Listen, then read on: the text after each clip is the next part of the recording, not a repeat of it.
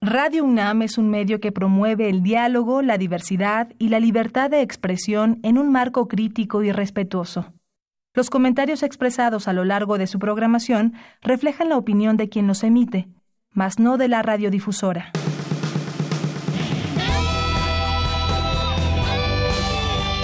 Prisma RU. Relatamos al mundo.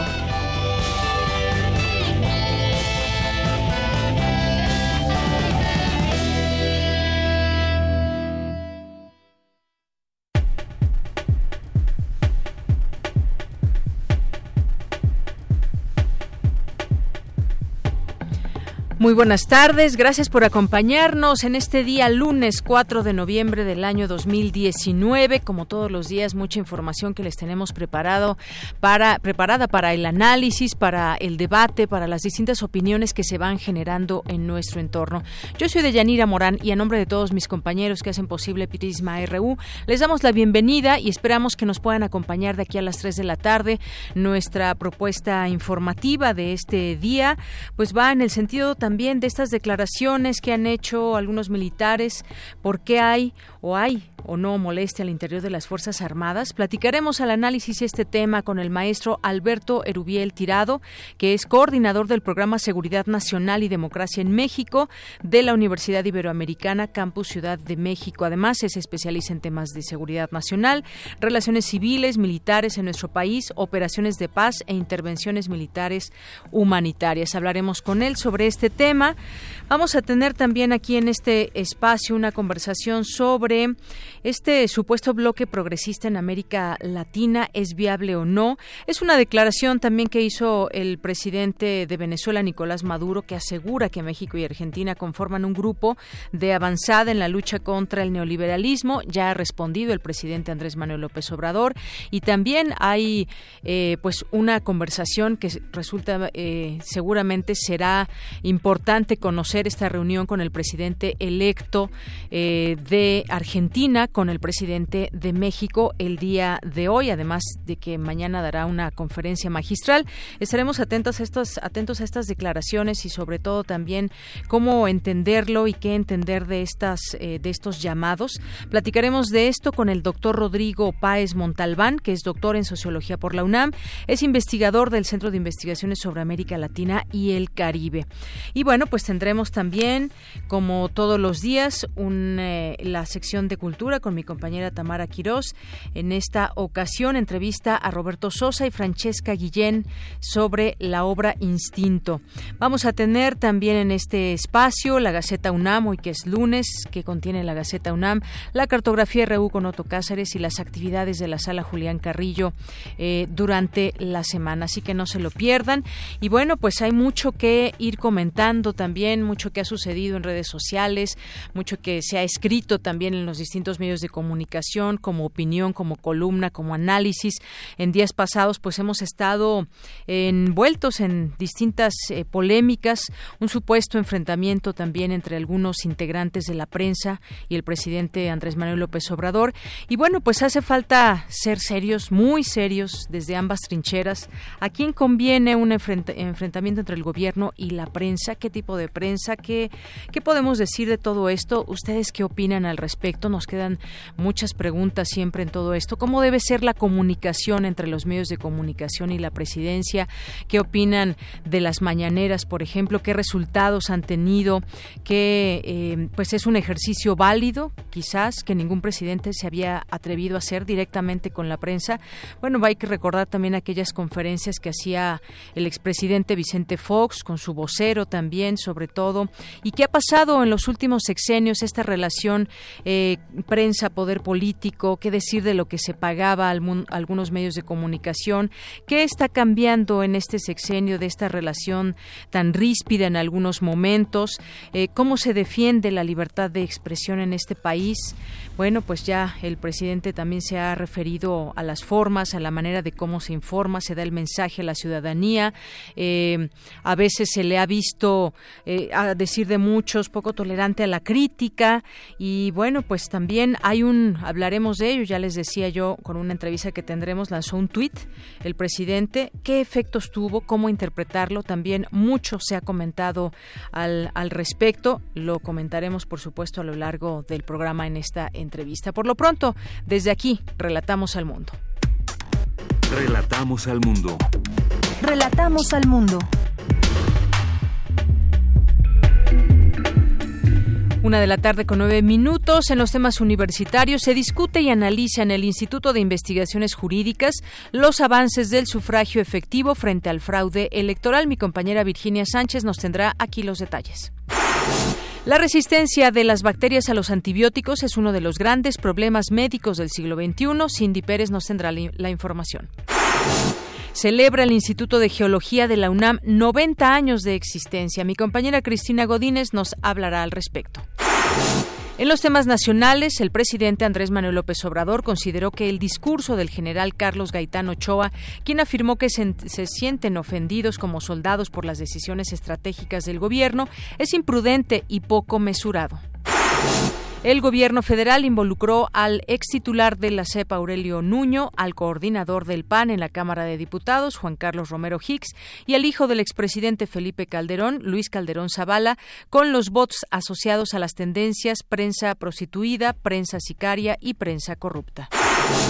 La Fiscalía General de la República anticipó que el exdirector de Pemex, Emilio Lozoya, será juzgado por recibir sobornos de la empresa brasileña Odebrecht. El mandatario electo de Argentina, Alberto Fernández, arribó a Palacio Nacional para sostener un encuentro con el presidente Andrés Manuel López Obrador. Por tres años consecutivos, las ventas de autos ligeros en octubre se han contraído a tasa anual, según datos del INEGI. Y en los temas internacionales, las protestas sociales en Bolivia se agravaron este lunes, mientras está por cumplirse el ultimátum del líder de los movilizados al presidente Evo Morales para que renuncie esta misma noche. Hoy en la UNAM, ¿qué hacer y a dónde ir? El Instituto de Geología de la UNAM cumple 90 años de su fundación y para festejarlo ha organizado una jornada de actividades culturales y académicas del 4 al 7 de noviembre en sus instalaciones. Sé parte de esta conmemoración. Consulta la programación completa de dichos eventos en el sitio www.geologia.unam.mx diagonal actividades diagonal 90 aniversario. Si eres estudiante, profesor, académico o miembro de la comunidad del CCH Vallejo, te invitamos a recorrer el Túnel Memoria y Tolerancia 2.1, iniciativa que busca crear conciencia y abrir el debate respecto a la diversidad y la tolerancia, pensada como un agente de cambio social que debe ser impulsada dentro y fuera de las aulas en el país. Esta instalación, de 54 metros cuadrados, está constituida por paneles interiores en donde se abordan asuntos relativos a la memoria histórica, como el holocausto y genocidios del siglo XX y XXI. Visita este túnel que se encuentra disponible en la explanada principal del CCH Vallejo en un horario de 11 a 18 horas. La entrada es libre. La Sala Julián Carrillo te invita a disfrutar de la puesta en escena 2 de 90, bajo la dirección de Mario Ficacci y las actuaciones de Maripaz Mata y Teresa Selma, quienes encarnan a dos mujeres de la tercera edad que hablan sobre sus capacidades y sobre algunos problemas propios de su edad, recordando canciones, poesía y anécdotas de su profesión. Esta obra se presenta a partir de hoy, todos los lunes de noviembre a las 20 horas en nuestras instalaciones. Adolfo Prieto 133, Colonia del Valle.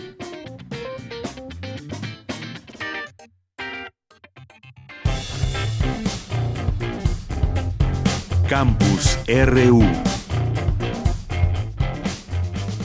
Una de la tarde con 13 minutos. Nos vamos a nuestro campus universitario del día de hoy. El Instituto de Geología celebra 90 años de existencia. Mi compañera Cristina Godínez nos tiene la información. Adelante, Cristina. Hola, ¿qué tal, Deyanira? Un saludo para ti y para el auditorio de Prisma RU. Es el centro de ciencias geológicas más antiguo de América Latina. Su fundación se remonta al 18 de diciembre de 1888 y cumple nueve décadas de formar parte de la UNAM. Es el doctor Ricardo Barragán Manso, director del Instituto de Geología. Desde su incorporación a la UNAM, el Instituto de Geología refrendó su compromiso social poniéndose a la vanguardia de la investigación sobre la geología de México, atendiendo las demandas nacionales en esta materia, principalmente a través de la realización de servicios geológicos nacionales, tales como la cartografía del territorio nacional y la evaluación y exploración de los recursos geológicos relacionados con las, con las industrias extractivas.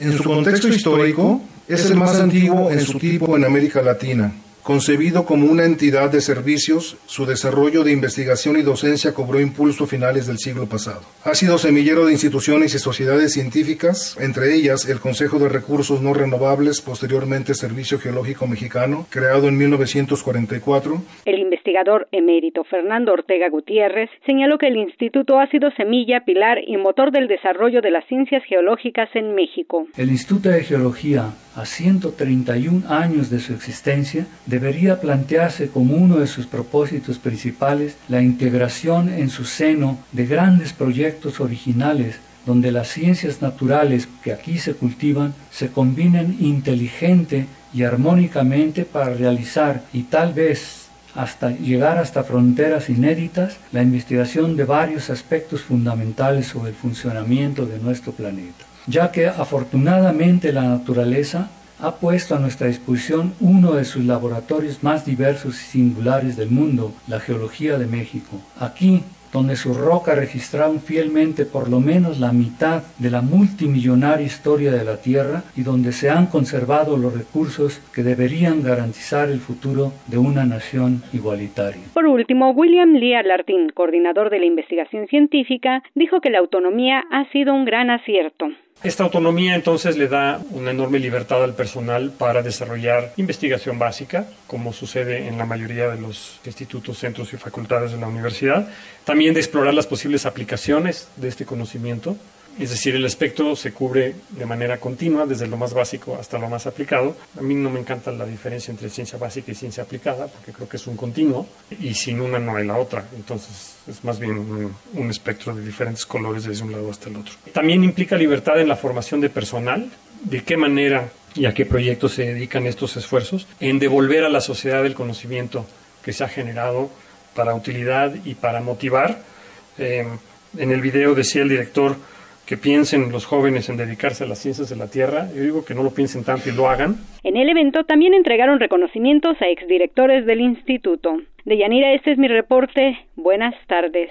Gracias, Cristina. Muy buenas tardes y continuamos ahora también con más información. Históricamente, el estado de Guerrero ha sido el epicentro para la desaparición de personas en el país. Cindy Pérez nos tiene la información. Adelante, Cindy.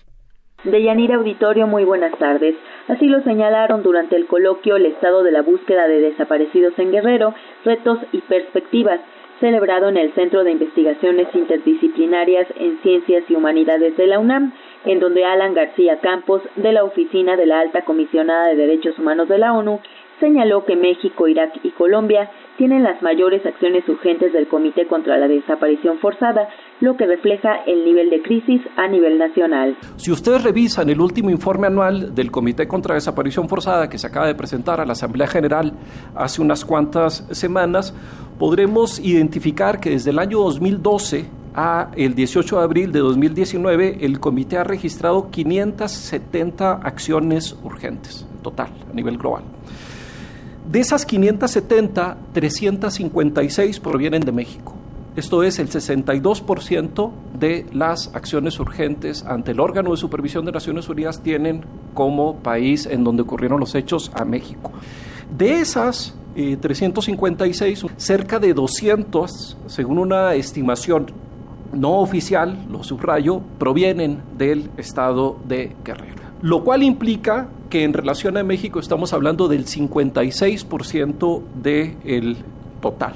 De Yanira, según datos oficiales, en los últimos cinco años se registraron al menos 544 casos de desaparición forzada en la entidad. Ante esto, Julio Mata Montiel, de la Asociación de Familiares de Detenidos Desaparecidos, Víctimas de Violación de Derechos Humanos en México, AFADEM, señaló que la búsqueda de desaparecidos en Guerrero se encuentra en estado primitivo, sin recursos técnicos, humanos ni voluntad política, y que si no fuera por la necesidad de búsqueda de la verdad por los familiares, no sería posible la lucha por la justicia. Llegamos a la conclusión de que, uno, el Estado mexicano no va a reconocer sus crímenes, no se hará el harakiri, que lo que hace a través de sus intelectuales orgánicos, asalariados, becados y otras plumas a sueldo, es estigmatizar a los familiares y sus familiares detenidos desaparecidos. Dos, en México no hay acceso a la justicia, la legalidad protege la impunidad y hay que demostrarlo. Tres, no hay instrumentos jurídicos que nos protejan contra la desaparición forzada de personas, libertades democráticas y derechos humanos. No hay voluntad política del Estado mexicano para que se conozca la verdad de lo ocurrido en el periodo de terrorismo de Estado de los años 60, 70 y 80, de conocer a fondo lo ocurrido en ese periodo de la guerra contra insurgente. Cinco, que el Estado mexicano es juez y parte en todos estos procesos de injusticia. Seis, todos en estos momentos, ayer y más hoy, estamos expuestos a sufrir una desaparición forzada a mano del Estado o sus agentes. Cabe señalar que apenas el 16 y 17 de octubre, México fue nuevamente revisado por un órgano de tratados de la Organización de las Naciones Unidas. Esta vez fue el Comité de Derechos Humanos, que se creó en virtud del Pacto Internacional de Derechos Civiles y Políticos y el cual no había revisado al país desde el 2010. Hasta aquí la información. Muy buenas tardes. Gracias, Cindy. Muy buenas tardes. Vamos ahora con Dulce García. Se realiza en la UNAM la reunión de la Red Iberoamericana de Preservación Digital de Archivos Sonoros y Audiovisuales. Adelante, Dulce. Deyanira, muy buenas tardes. A ti al auditorio de Prisma RU. La Red Iberoamericana de Preservación Digital de Archivos Sonoros y Audiovisuales, impulsada por la UNAM a través del Instituto de Investigaciones Bibliotecológicas y de la Información, busca minorar el riesgo de pérdida de este patrimonio cultural e histórico por ello llevó a cabo su primera reunión regional, en donde Perla Olivia Rodríguez Recendis, coordinadora del encuentro, destacó que aún existe un rezago en materia de preservación digital. Y esto marca una brecha entre los países que durante décadas han emprendido acciones de salvaguarda de su patrimonio y otros que todavía tenemos un amplio camino que recorrer. Por ello, desde diferentes contextos sociales, culturales y políticos, trabajaremos durante cuatro años para hacer una modesta contribución en torno a la salvaguarda de nuestro patrimonio. Por su parte, el coordinador de humanidades de la UNAM, Alberto Vital Díaz, señaló que nuestra Casa de Estudios está comprometida con el resguardo de este patrimonio, además de su difusión, de tal manera que se ayude a terminar con la información errónea que se encuentra siempre en las redes sociales rector de la universidad, en estos cuatro años creó la Dirección General de Repositorios Digitales, que encabeza la doctora Tila María Pérez, y es uno de los esfuerzos más importantes realizados para eh, contribuir a que, por lo pronto, la generación de información y la preservación de la misma dentro de esta gran universidad eh, tenga parámetros, códigos, prácticas, protocolos compartidos y también quisiera unirme a la idea de que de lo que se trata en buena medida es que los conocimientos que se generan eh, tengan convergencias, sean eh, conocimientos eh, convergentes en términos de su disponibilidad, de su manejo y por supuesto de su preservación. De Yanira Auditorio de Prisma RU, en el encuentro también se destacó la creación del Observatorio de Archivos Sonoros y Audiovisuales de Iberoamérica, que busca reunir y mostrar en una plataforma digital todos los organismos e instituciones de la memoria que resguardan colecciones audiovisuales y sonoras en Iberoamérica. Cabe destacar que hasta la fecha se han detectado alrededor de 360 entidades que conservan este patrimonio cultural. Este es el reporte. Muy buenas tardes. Para Radio UNAM, Dulce García. Continuamos una de la tarde con 22 minutos. Gracias, Dulce.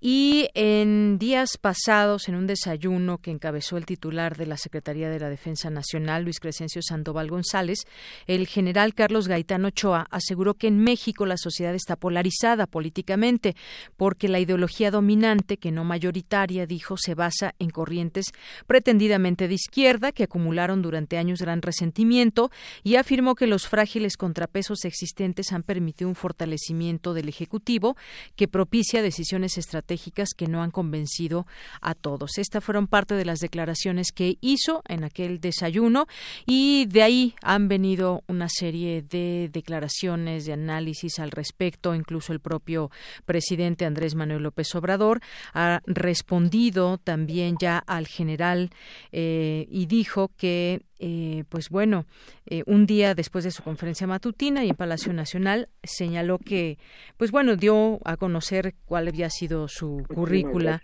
en días pasados y minimizó su discurso. Aseveró que no existe riesgo de fractura en el ejército.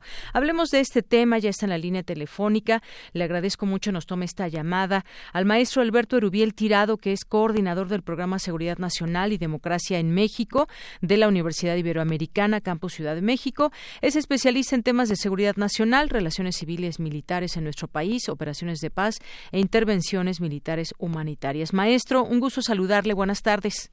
¿Qué tal, Deyanira? Un gusto para usted, un saludo para usted y su auditorio. Un gusto saludarles.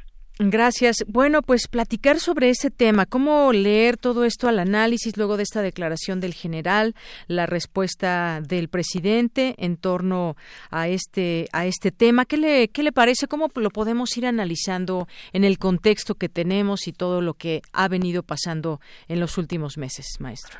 Bueno, pues en principio sobre el contexto precisamente como usted dice de lo que debe ser una relación eh, político-militar en democracia, ¿no? Es decir, hablar de relaciones no civiles militares en este caso, sino político-militares, estamos hablando del poder político civil y los y el estamento militar. Entonces, cómo se relacionan en un contexto verdaderamente democrático. Y lo que sabemos, lo que nos dice no solo la literatura, sino la experiencia en el hemisferio y, y en otras latitudes, sobre todo en sociedades que han eh, experimentado transiciones a la democracia, en este caso como la nuestra, la nuestra es un poco sui generis por lo largo y por las características eh, también particulares en las que hemos ido transitando poco a poco a, esto. Y precisamente las relaciones con los militares son parte de un déficit de los cambios de, un Estado democrático que tenemos aún pendientes.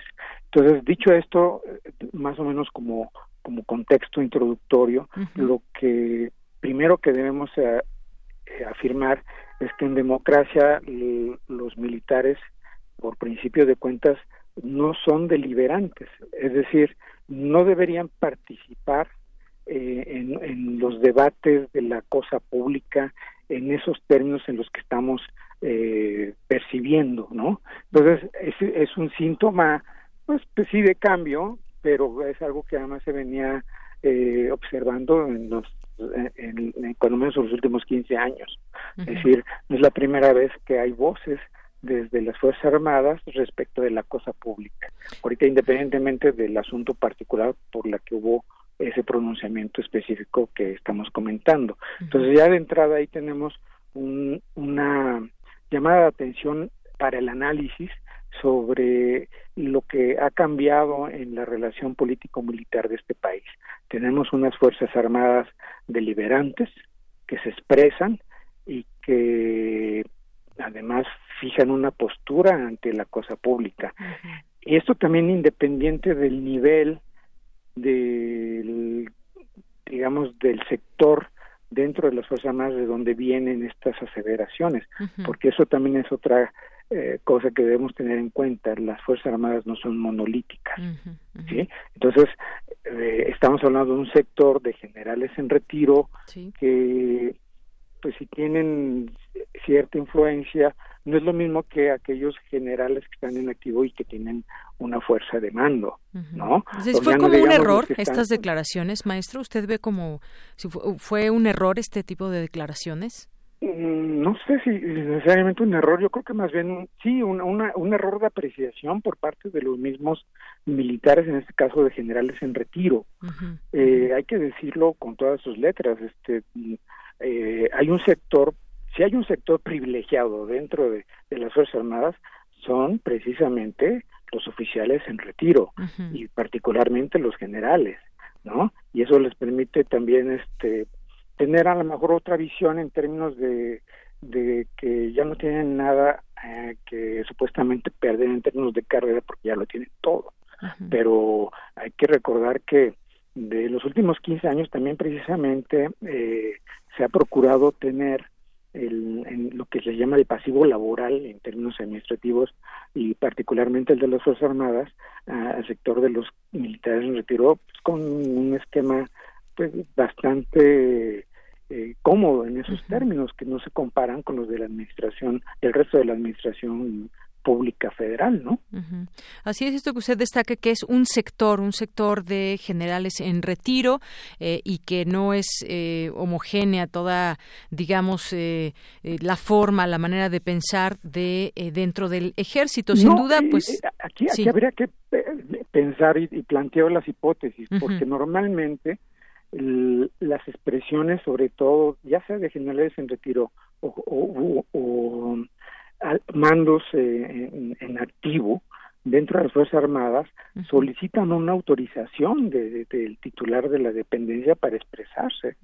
¿sí? En ese sentido son, son verticales y entonces yo no sé si lo planteo como una hipótesis, si, si la expresión del general Gaitán eh, estaba siendo validada por, el actual secretario de la Defensa, eh, en qué medida también el actual secretario de la Defensa estaba utilizando esa voz de un militar en retiro para plantear una postura institucional o, informal, pero dentro de la institución. No sé si me explico. Sí, sí, sí, claro, sabía o no sabía lo que iba a declarar. Claro, exactamente, porque no las cosas no se no son tan sencillas en términos de que alzan la mano y hablan. ¿eh? Es decir, incluso hasta para para asistir o dar una plática informal entre comillas o de clase controlada este eh, los oficiales de cierto nivel solicitan autorización. ¿no? Entonces esto no es tan tan gratuito ni tan espontáneo, ¿no? Entonces en ese sentido puede podemos plantearlo, digo, como hipótesis de análisis, eh, eh qué se está jugando, ¿no? Si esta es una idea incluso también hablando de lo que en otros ámbitos y otros analistas han estado este, jugando con las ideas del golpe blando y estas cosas que son como muy, a veces como demasiado complejas y confusas para, para el ciudadano común. Entonces este tipo de, de expresiones este, suelen ser como instrumentos para cerrar filas, filas en torno de qué o de quién. Claro. Y en algún otro momento, digo, quizás vale la pena recordar en algún otro momento declaraciones que han hecho militares con respecto a situaciones en las que pasan. Por ejemplo, pues eh, tan solo con Enrique Peña Nieto hay que recordar que también eh, uno de los secretarios señalaba que pues la labor no era estar en las calles de los militares, ¿no? Sí, independientemente de la razón que tuviesen en el argumento, aquí vuelvo a, la parte inicial de mi intervención.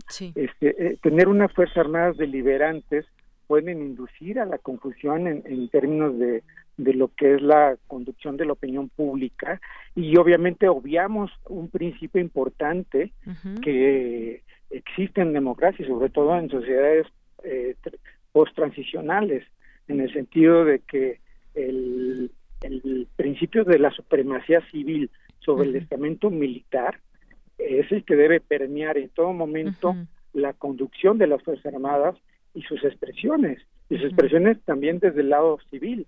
Este, hace 30 años esto que estamos viendo era impensable. Quienes hablaban a nombre de los militares eh, era el secretario de Gobernación y eventualmente el presidente. Claro, no había voz de ellos. En ese sentido, pues bueno, paso a este justamente ese tema que usted ya tocaba. ¿Cómo se entendió esto? ¿Por qué se mencionó la palabra golpe de Estado? Bueno, pues el presidente lanzó eh, un par de tweets. La, transformación eh, que encabezo cuenta con el respaldo de una mayoría libre y consciente, justa y amante de la legalidad y de la paz, que no permitiría otro golpe de Estado, escribió el mandatario. Dijo, pudieron cometer la felonía eh, traición de derrocar y asesinar a Madero porque este hombre bueno, apóstol de la democracia, no supo o las circunstancias no se lo permitieron apoyarse en una base social que lo protegiera y respaldara. Y de ahí surgió también pues todo este tema de, eh, de tratar de entender en qué sentido se dijo esto, se pronunció el tema o la palabra de golpe de Estado, ¿no? Estas palabras que conforman mucho en su sentido. Sí, y es, y es sintomático también de la manera en cómo se está conduciendo el presidente, y esto también ha dado pauta a, otra especulación o otra hipótesis que yo creo que no, no está de más tenerle en cuenta de que finalmente el, presidente está llamando a cerrar filas en torno de él.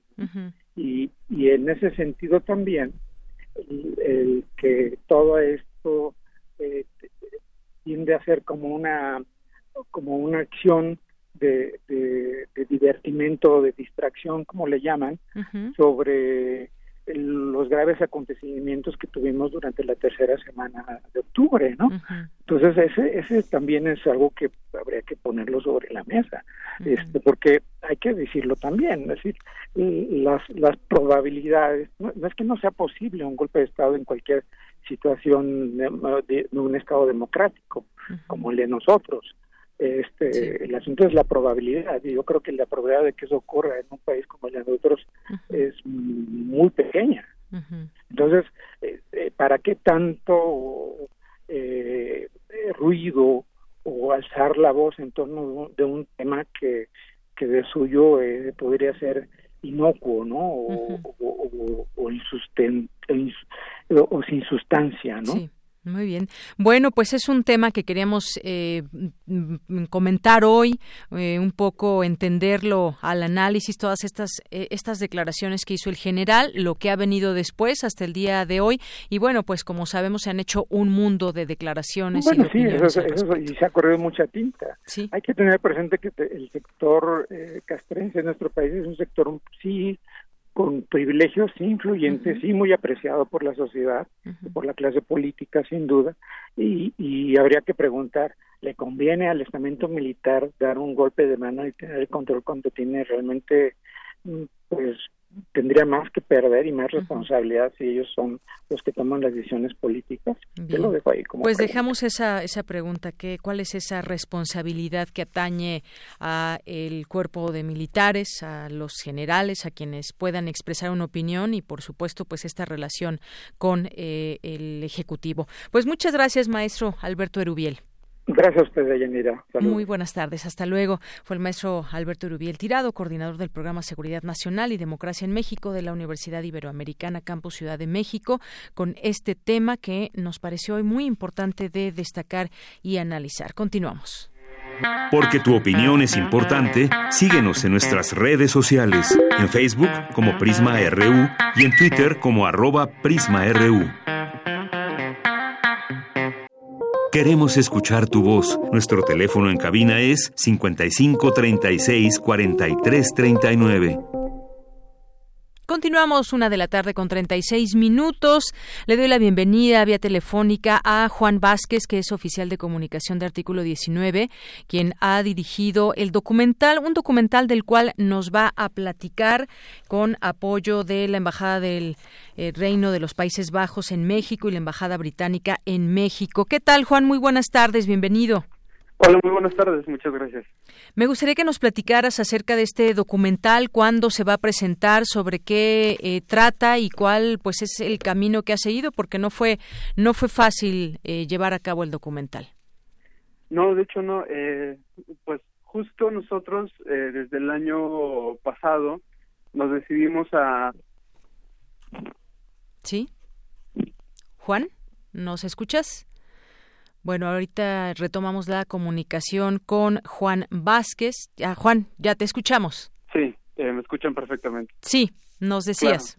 Eh, una disculpa, pues les contaba, eh, nosotros en el artículo 19 nos dimos cuenta que era necesario contar, eh, adoptar nuevas narrativas respecto a qué es lo que están viviendo las y los periodistas en México. Sabemos que México es uno de los países más peligrosos para ejercer el periodismo.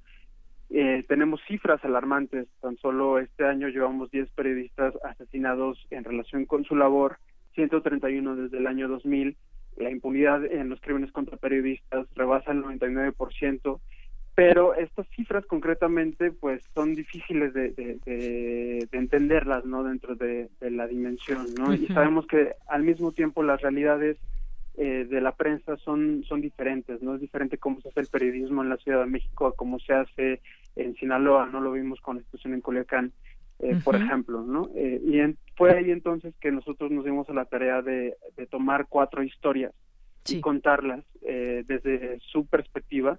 Son las historias de Ernesto Roche, un periodista en Puebla que dirige el medio Lado B, Gloria Hernández en Oaxaca, que es una era corresponsal de Newsweek en México, en el estado, y Mayra Cisneros, una periodista radiofónica de Coahuila, eh, que fue eh, privada de su libertad y ahora este desplazada, periodista desplazada por el riesgo que vive. Y por último, Jesús Hernández, eh, Jesús González, perdón, un periodista de Reynosa, Tamaulipas, que cubre Nota Roja y que también fue privado de la libertad.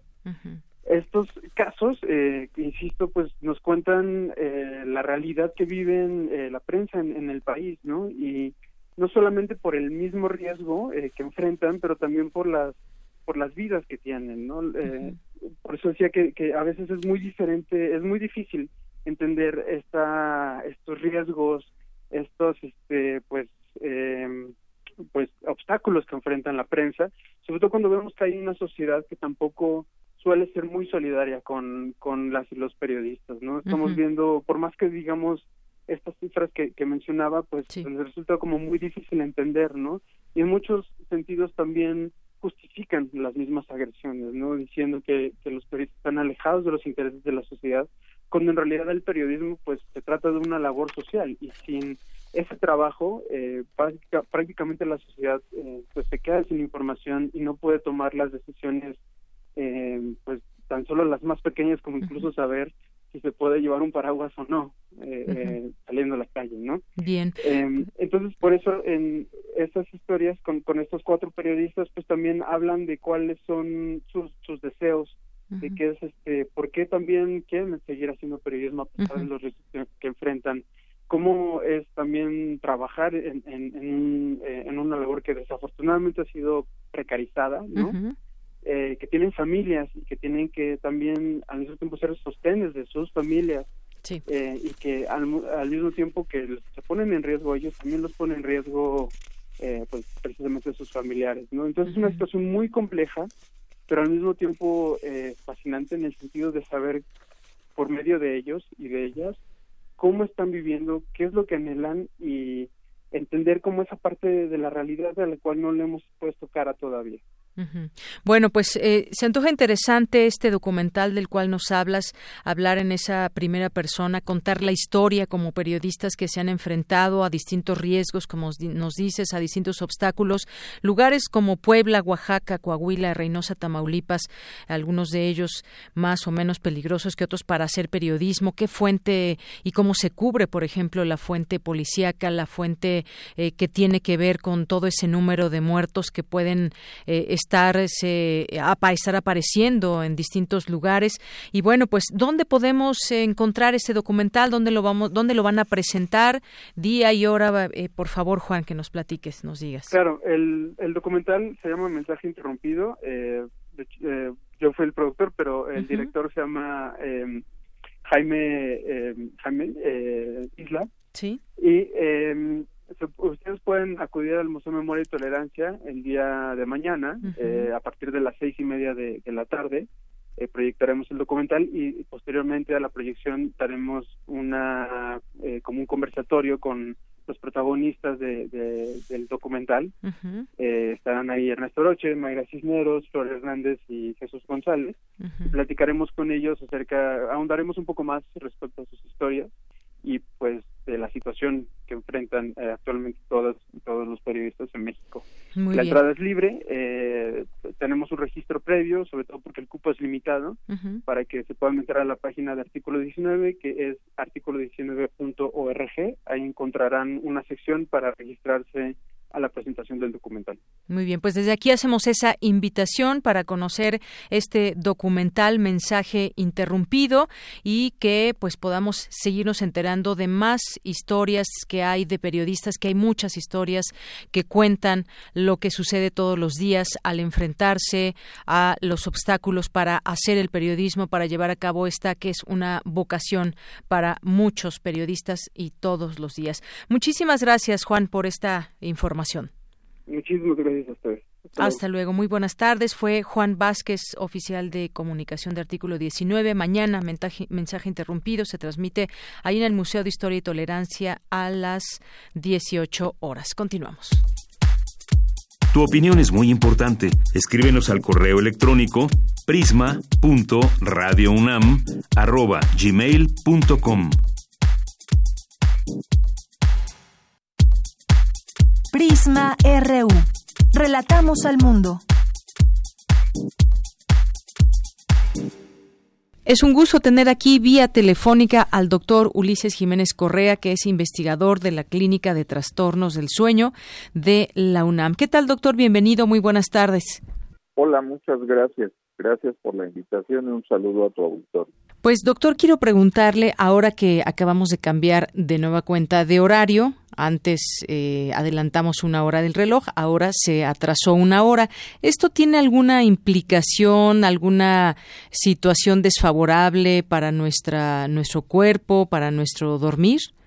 Mira, eh, el tema es interesante por polémico. Yo te cuento, eh, el horario de invierno nos cae sensacional a todos nos viene muy bien levantarnos un poquito más tarde y acostarnos un poquito más tarde, porque de manera natural tenemos una cierta tendencia a desvelarnos, pero cuando viene el horario de verano es cuando padecemos un poco. Entonces, básicamente quienes ya tenemos un trastorno de sueño somos los que sufrimos un poquito más, quienes somos insomnes sufrimos más con el horario de verano, pero cuando llega el horario de invierno nos viene muy bien.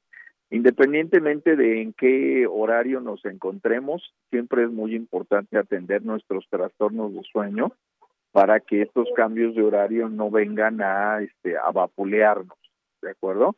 Y bueno, pues por lo demás te voy a decir que pues viene este periodo invernal, estamos teniendo menor exposición a la luz ambiental porque los días se acortan y esto también como que viene a provocarnos un poquito más de síntomas de, insomnio, pero sobre todo en quienes ya, ya estamos padeciendo el trastorno. Entonces lo mejor es atendamos nuestras enfermedades que ya tenemos para que no se nos complique.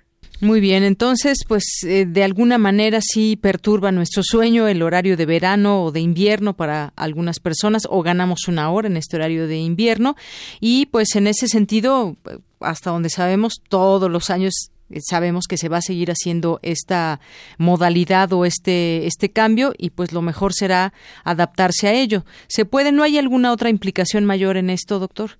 Han, han diseñado diferentes proyectos de investigación para ver si hubiera alguna alguna enfermedad que se pudiera de, desarrollar o provocar por esto, pero no hay resultados concluyentes. Ahora yo te voy a decir una cosa, lo que sí está publicado y demostrado con investigación es que esos primeros días de, cuando inicia el horario de verano, y viene un incremento en el número de accidentes, sobre todo se ha demostrado en términos de accidentes automovilísticos. Pero pasa lo siguiente, la explicación es esta, nos dicen acuéstate una hora antes el sábado, levántate una hora antes el domingo, para que ya uno se pueda adaptar la noche del domingo y levantarse bien el lunes. Pero lo que sucede en términos generales es que no hacemos caso como población. Entonces, eh, el domingo, el sábado en la noche estamos en la fiesta, nos acostamos muy tarde, nos levantamos tarde el domingo y pues el domingo en la noche no podemos dormir. Y entonces aquí sí eh, andamos muy somnolientos el primer lunes del horario de verano. Eso incrementa el riesgo de accidentes.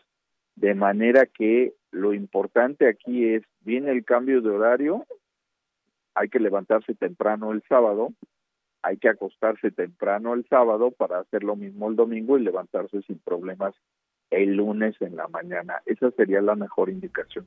Muy bien, doctor. Pues eh, es todo. Me da mucho gusto haber platicado con usted y que esto sirva para nuestros radioescuchas para, pues, eh, concientizar un poco sobre la importancia del sueño. Muchas gracias.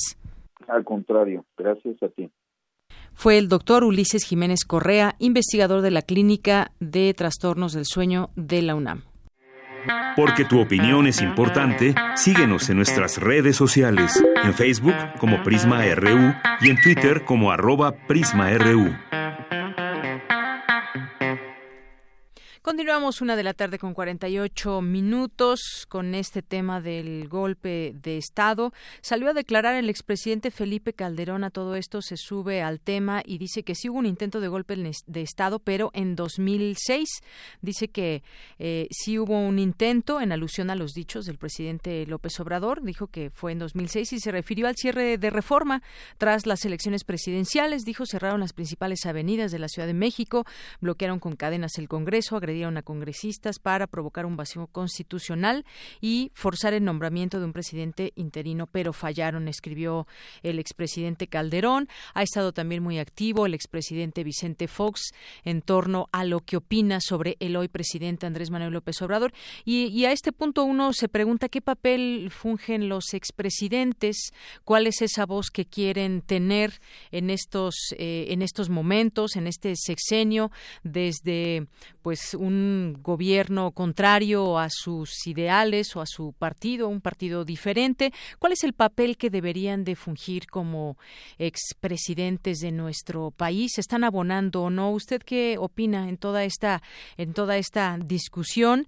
Porque pues seguimos viendo también una oposición que no alcanza a hacer lo que no alcanza a ser oposición, al menos así no no la vemos proponiendo eh, cosas que puedan eh, dar pauta para que este país mejore, hacer alguna, pues algún tipo de, de bloque opositor, pero con ideas, quizás eso es lo que hace falta desde quienes piensan diferente. Bueno, pues seguiremos en ese tema y por lo pronto pues seguimos leyendo las tantas opiniones que hay al respecto, algunos análisis interesantes desde muchos, eh, muchas trincheras y muchos ámbitos. Continuamos. Porque tu opinión es importante, síguenos en nuestras redes sociales, en Facebook como Prisma RU y en Twitter como arroba PrismaRU. Queremos escuchar tu voz. Nuestro teléfono en cabina es 55 36 43 39.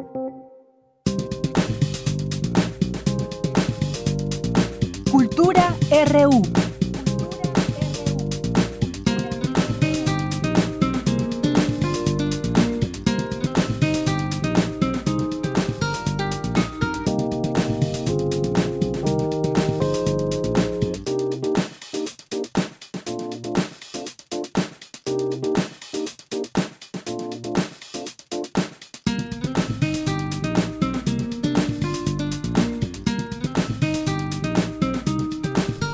Vamos al aire. Pues ya estamos en Cultura. ¿Qué tal, Tamara? Muy buenas tardes. Deyanira, muy buenas tardes a ti y a todo el auditorio, a todos aquellos que nos acompañan a través de esta frecuencia universitaria. Es un gusto poderlos saludar.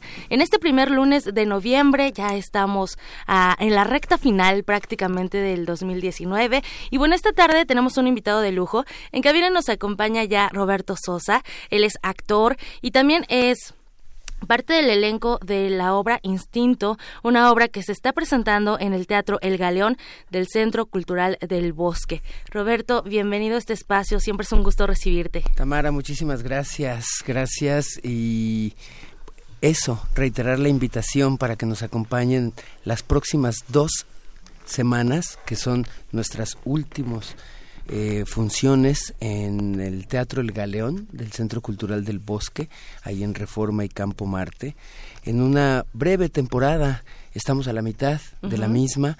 Nos dieron en esta ocasión solamente 17 funciones y muy contentos porque las dos semanas que tenemos de dar funciones, la respuesta ha sido muy bonita, el público se ha involucrado maravillosamente con la puesta en escena, yo como actor estoy disfrutando enormemente el trabajo.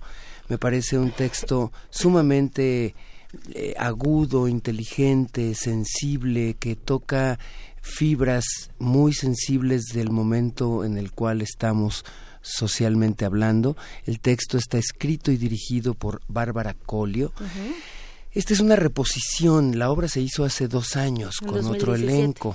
Yo tuve la oportunidad maravillosa de ser espectador en aquella ocasión de la obra y me gustó mucho, me pareció un texto muy atinado que en el cual a través de cuatro personajes que son como cuatro puntos cardinales se plantea híjole, un micro o macro universo de en dónde estamos parados como sociedad. Me parece una crítica muy audaz, muy aguda de parte de Bárbara Colio como directora y como dramaturga. Y cuando me invita a participar en este remontaje mm. dos años después, la verdad es que no me lo pensé. Eh, me entusiasmé mucho. A mí me, interesa, me, me, me toca ser el personaje de O.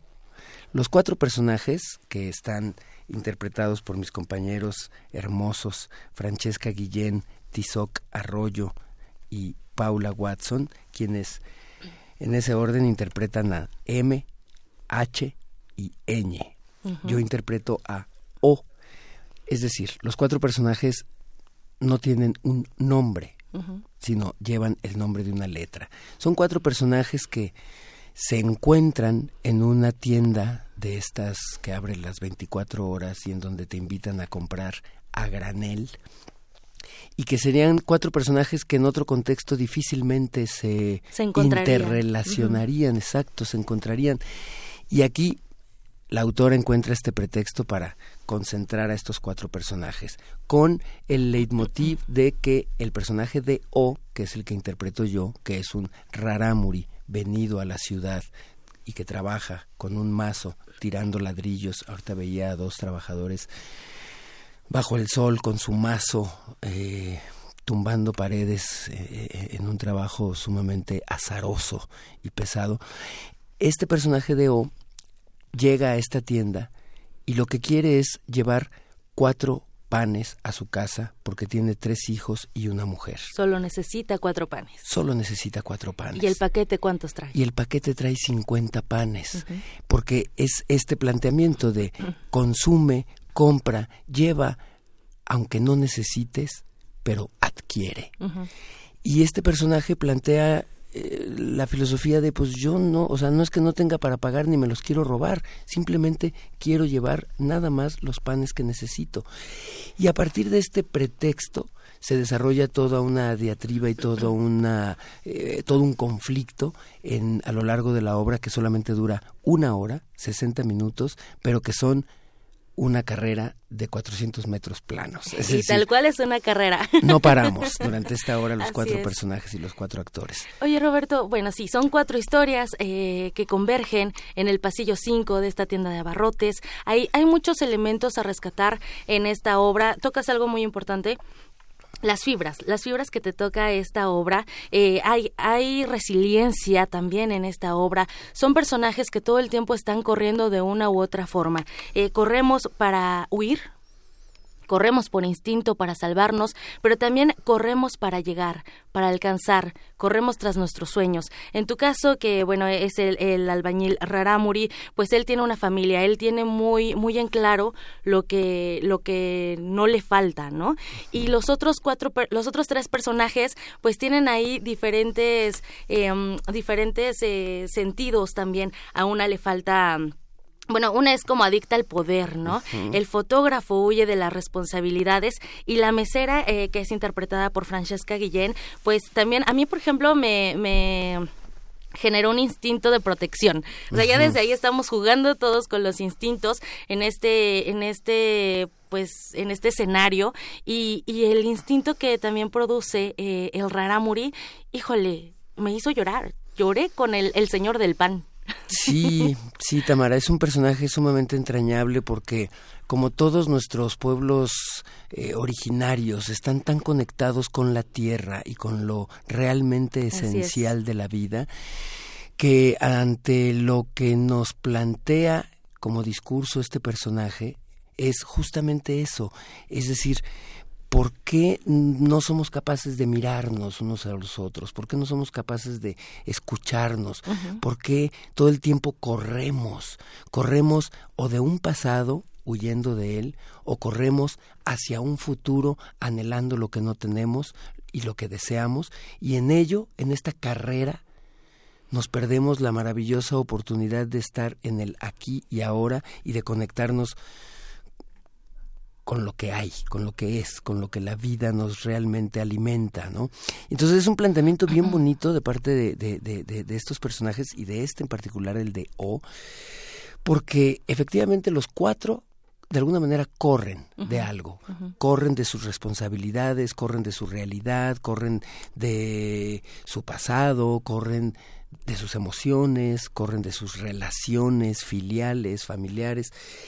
Y este personaje de O, no, este personaje solo quiere ir con sus hijos, con, su mujer, llevarles un pedazo de pan, porque sabe que eso les permitirá esta noche dormir con una sonrisa, juntos, quietecitos, tranquilos y en paz. Y entonces el que a través del teatro un personaje así nos recuerde estas esencialidades de la vida, me parece fundamental en términos de la labor que ocupa el teatro y nuestro quehacer actoral. Es, eh, es bien bonito ver la respuesta en esta hora que dura la obra. Ayer, si tuviste la oportunidad de ver el montaje, el público se pone de pie. Eh, eh, y, no lo digo en un afán eh, ególatra ni de, ni de vanidad, sino de lo bonito con lo que se puede conectar el público a través de un texto tan sensiblemente bien escrito, porque es un texto que no es complejo, que no es complicado, que no es enredado, en donde los cuatro personajes te plantean incluso hasta con humor. Así es, sí, también hay humor. La gente de pronto se ríe en cosas que, por supuesto que son, son, son divertidas por la graciosidad en la que los seres humanos de pronto nos, nos, nos ponemos. Son cuatro personajes que me parecen sumamente entrañables, muy bien interpretados por cada uno de mis compañeros. Siempre hay conexión en escena. Los cuatro estamos todo el tiempo eh, eh, eh, sin salir del escenario en, un constante fluir de acciones. La escenografía que está a cargo de Mario Marín del Río eh, me parece muy atinada porque maneja varios niveles. entonces el público no para, está constantemente yendo de un lugar a otro. En la expectativa, así es. En, lo que va sucediendo. La iluminación, que también es otro gran personaje que está a cargo de Matías Gorlero, le da todo un ambiente de pronto de frialdad ante el centro comercial o de calidez cuando se sientan a la mesa a compartir los alimentos como familia, porque juegan de pronto a ser una familia. El, el, el, sonido, en fin, e, es una obra que está conformada por muchos elementos que ninguno de ellos está dejado al azar. Todos tienen algo que aportar, que contar, que, que, añadir a la trama. Y, bueno, no en balde por eso se hizo esta reposición, porque la primera temporada que se hizo hace dos años fue eh, eh, tuvo muy buena aceptación y, y, estuvo nominada también a los Metro, de hecho. De hecho, es correcto. Y bueno, pues todo ha sido miel sobre hojuelas de lo que he dicho, pero ahora vienen las malas noticias. ¿Cuáles son las malas noticias? Es una temporada muy corta. Así es. Se nos acaba en dos semanas, pero la próxima semana tenemos funciones especiales, es decir, habíamos estado dando cuatro funciones de jueves a domingo. Esta semana vamos a tener dos funciones el jueves a las seis y ocho de la noche. El viernes tendremos una función a las ocho de la noche el sábado tendremos dos funciones y el domingo también tendremos dos funciones, a las seis y a las ocho de la noche. Solamente esta semana. La próxima semana, que vendría siendo ya la última de la temporada, sí tendremos nada más cuatro funciones, jueves y viernes a las ocho, sábado a las siete, domingo a las seis. Y los jueves tenemos el maravilloso y afortunado precio de 30 pesos.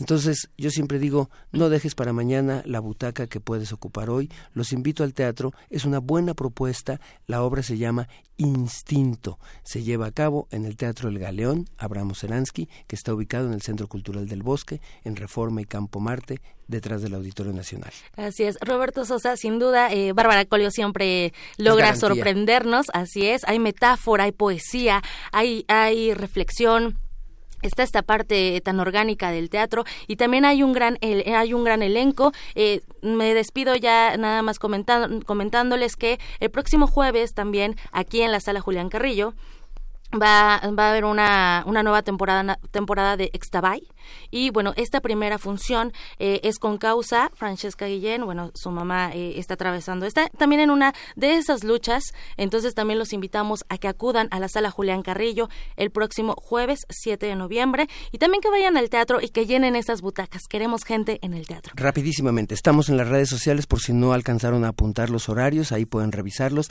Instinto Teatro, tanto en Facebook, Twitter e Instagram o en las redes personales que son Roberto Sosa, MX. Ahí están todos los horarios para estas próximas dos semanas. Roberto nos, Sosa, nos vemos en el teatro. Tú solo pasabas por aquí. gracias por venir. Deyanira, hasta luego. Gracias, gracias Tamara, gracias Roberto por venir. Vamos a hacer un corte, regresamos a la segunda hora de Prisma RU. Prisma RU. Relatamos al mundo.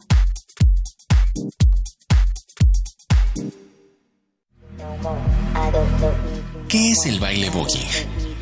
¿Cuál es su verdadera historia? ¿Cómo entenderlo? El Museo Universitario del Chopo invita a la exposición Elements of Vogue. Una mirada desde la pista de baile, la fotografía, la instalación y el video para comprender la protesta social, la discriminación y la resiliencia de las comunidades afrodescendientes y latinas LGBTIQ, que a más de 50 años siguen en pie. Te esperamos en la inauguración el próximo 15 de noviembre. Entrada libre. Ven a descubrir que el voguing es más que un baile. Radio UNAM. Experiencia sonora.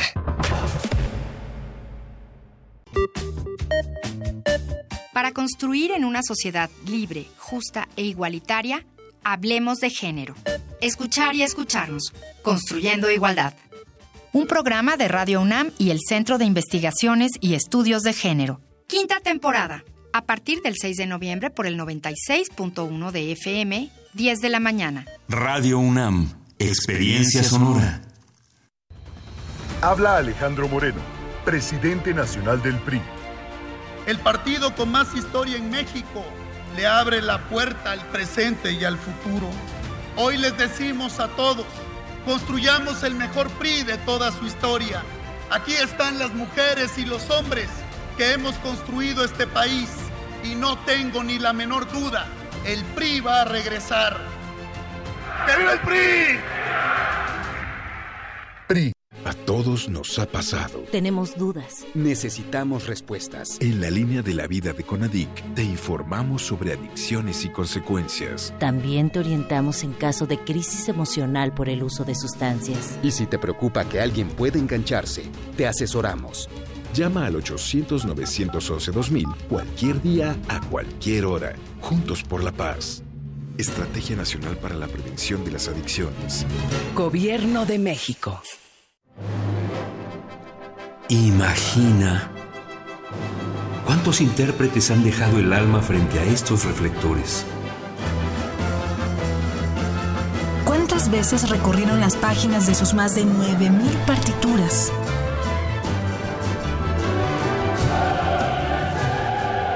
¿O cuántos corazones han levantado en más de ocho décadas? Eso es experiencia sonora. Orquesta Filarmónica de la UNAM, domingos a las 12 del día por el 96.1 de FM. Radio UNAM, experiencia sonora. Relatamos al mundo. Relatamos al mundo. Mañana en la UNAM, ¿qué hacer y a dónde ir?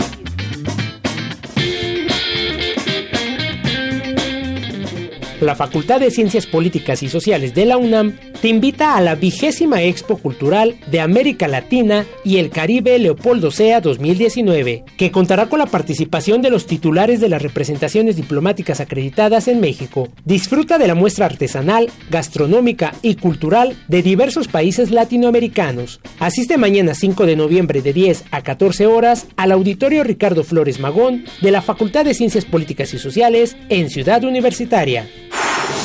No te puedes perder la visita a la UNAM del presidente electo de la República Argentina, Alberto Fernández, quien dictará la conferencia magistral Desafíos de América Latina. La cita es mañana 5 de noviembre a las 18 horas en el antiguo Colegio de San Ildefonso. Este evento es abierto a todo público con registro previo en el sitio oficial www.dialogosdemocracia.humanidades.unam.mx.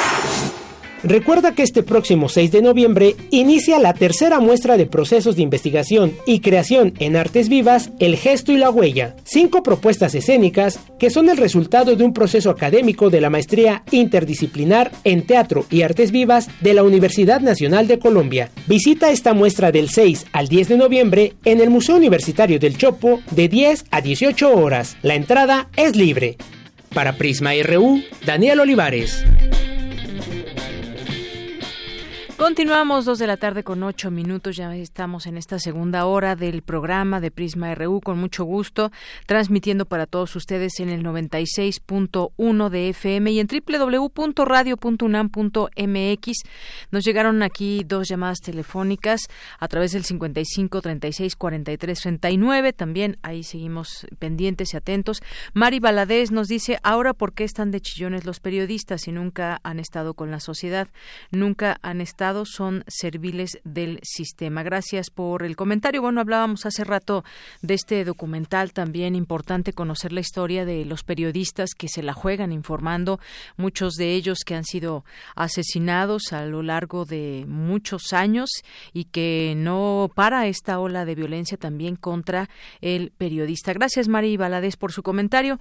Enrique Garza eh, Rusca nos dice sobre el mensaje del general Gaitán que que haga el apunte, que lo vuelva a decir yo, que está en retiro. Sí, lo mencionó tanto el maestro Erubiel Tirado y lo mencionamos también, lo mencioné también yo, está en retiro y justamente él hacía esa acotación. Dice, es importante ese dato, saber que es un general en retiro. Así que nos, nos pide Enrique Garza que, que se enfatice. Dice, sus declaraciones son desafortunadas, un discurso desde un desvelado, no concuerda con la realidad actual del país, no existe la posibilidad de un golpe de Estado, el ejército es del pueblo. Muchas gracias, Enrique Garza Rusca, por su comentario y son bienvenidas todas sus llamadas al 5536-4339. Gracias aquí a Luis Andrés, que está presente. Muchas gracias a em, Laura Hernández, Nora Ríos, Román Hernández, David Licona, eh, Joy Millán, Jorge Castañeda, César Soto, Cámara, Enriquiño Chiva, Cristina, Tuitero que ríe, César Alberto, muchas gracias a todos ustedes. Hay presentes muchos saludos. David García dice, me convencieron, ocuparé la butaca y el jueves me parece un buen día, aprovecharé la generosidad de la puesta en escena. Saludos. Esto sobre la puesta en escena de Instinto de hace un momento con Roberto Sosa aquí en Cultura. Gracias y que la disfrutes, David García. Eh, también Arturo Ramírez, muchas gracias. Eh, Gapipterix nos dice a mí me parece que la comparación de Felipe Calderón es una tremenda falta de respeto para pueblos que verdaderamente han sufrido golpes de Estado. Refleja su falta de empatía histórica. Gracias, eh, por este comentario. Alejandro Cardiel nos dice, la oposición está en emberrinchada, no ofrecen datos, no contrastan cifras, no analizan la información oficial. Bien decía AMLO, busquen sus cuadros, siguen con su tónica de odio y mentiras y siguen sin entender que los bots ni votan ni asisten a la marcha FIFI. Gracias Alejandro Cardiel por el comentario. Román Hernández García nos dice excelente inicio de semana. Sentí su ausencia muy larga. Gracias, Román. Un abrazo. Eh, Ana Cristina Ruelas, también saludos aquí por esta entrevista que hacíamos de artículo 19 y este documental que nos presentan el día de mañana. Eh, muchas gracias. César Galicia también aquí presente.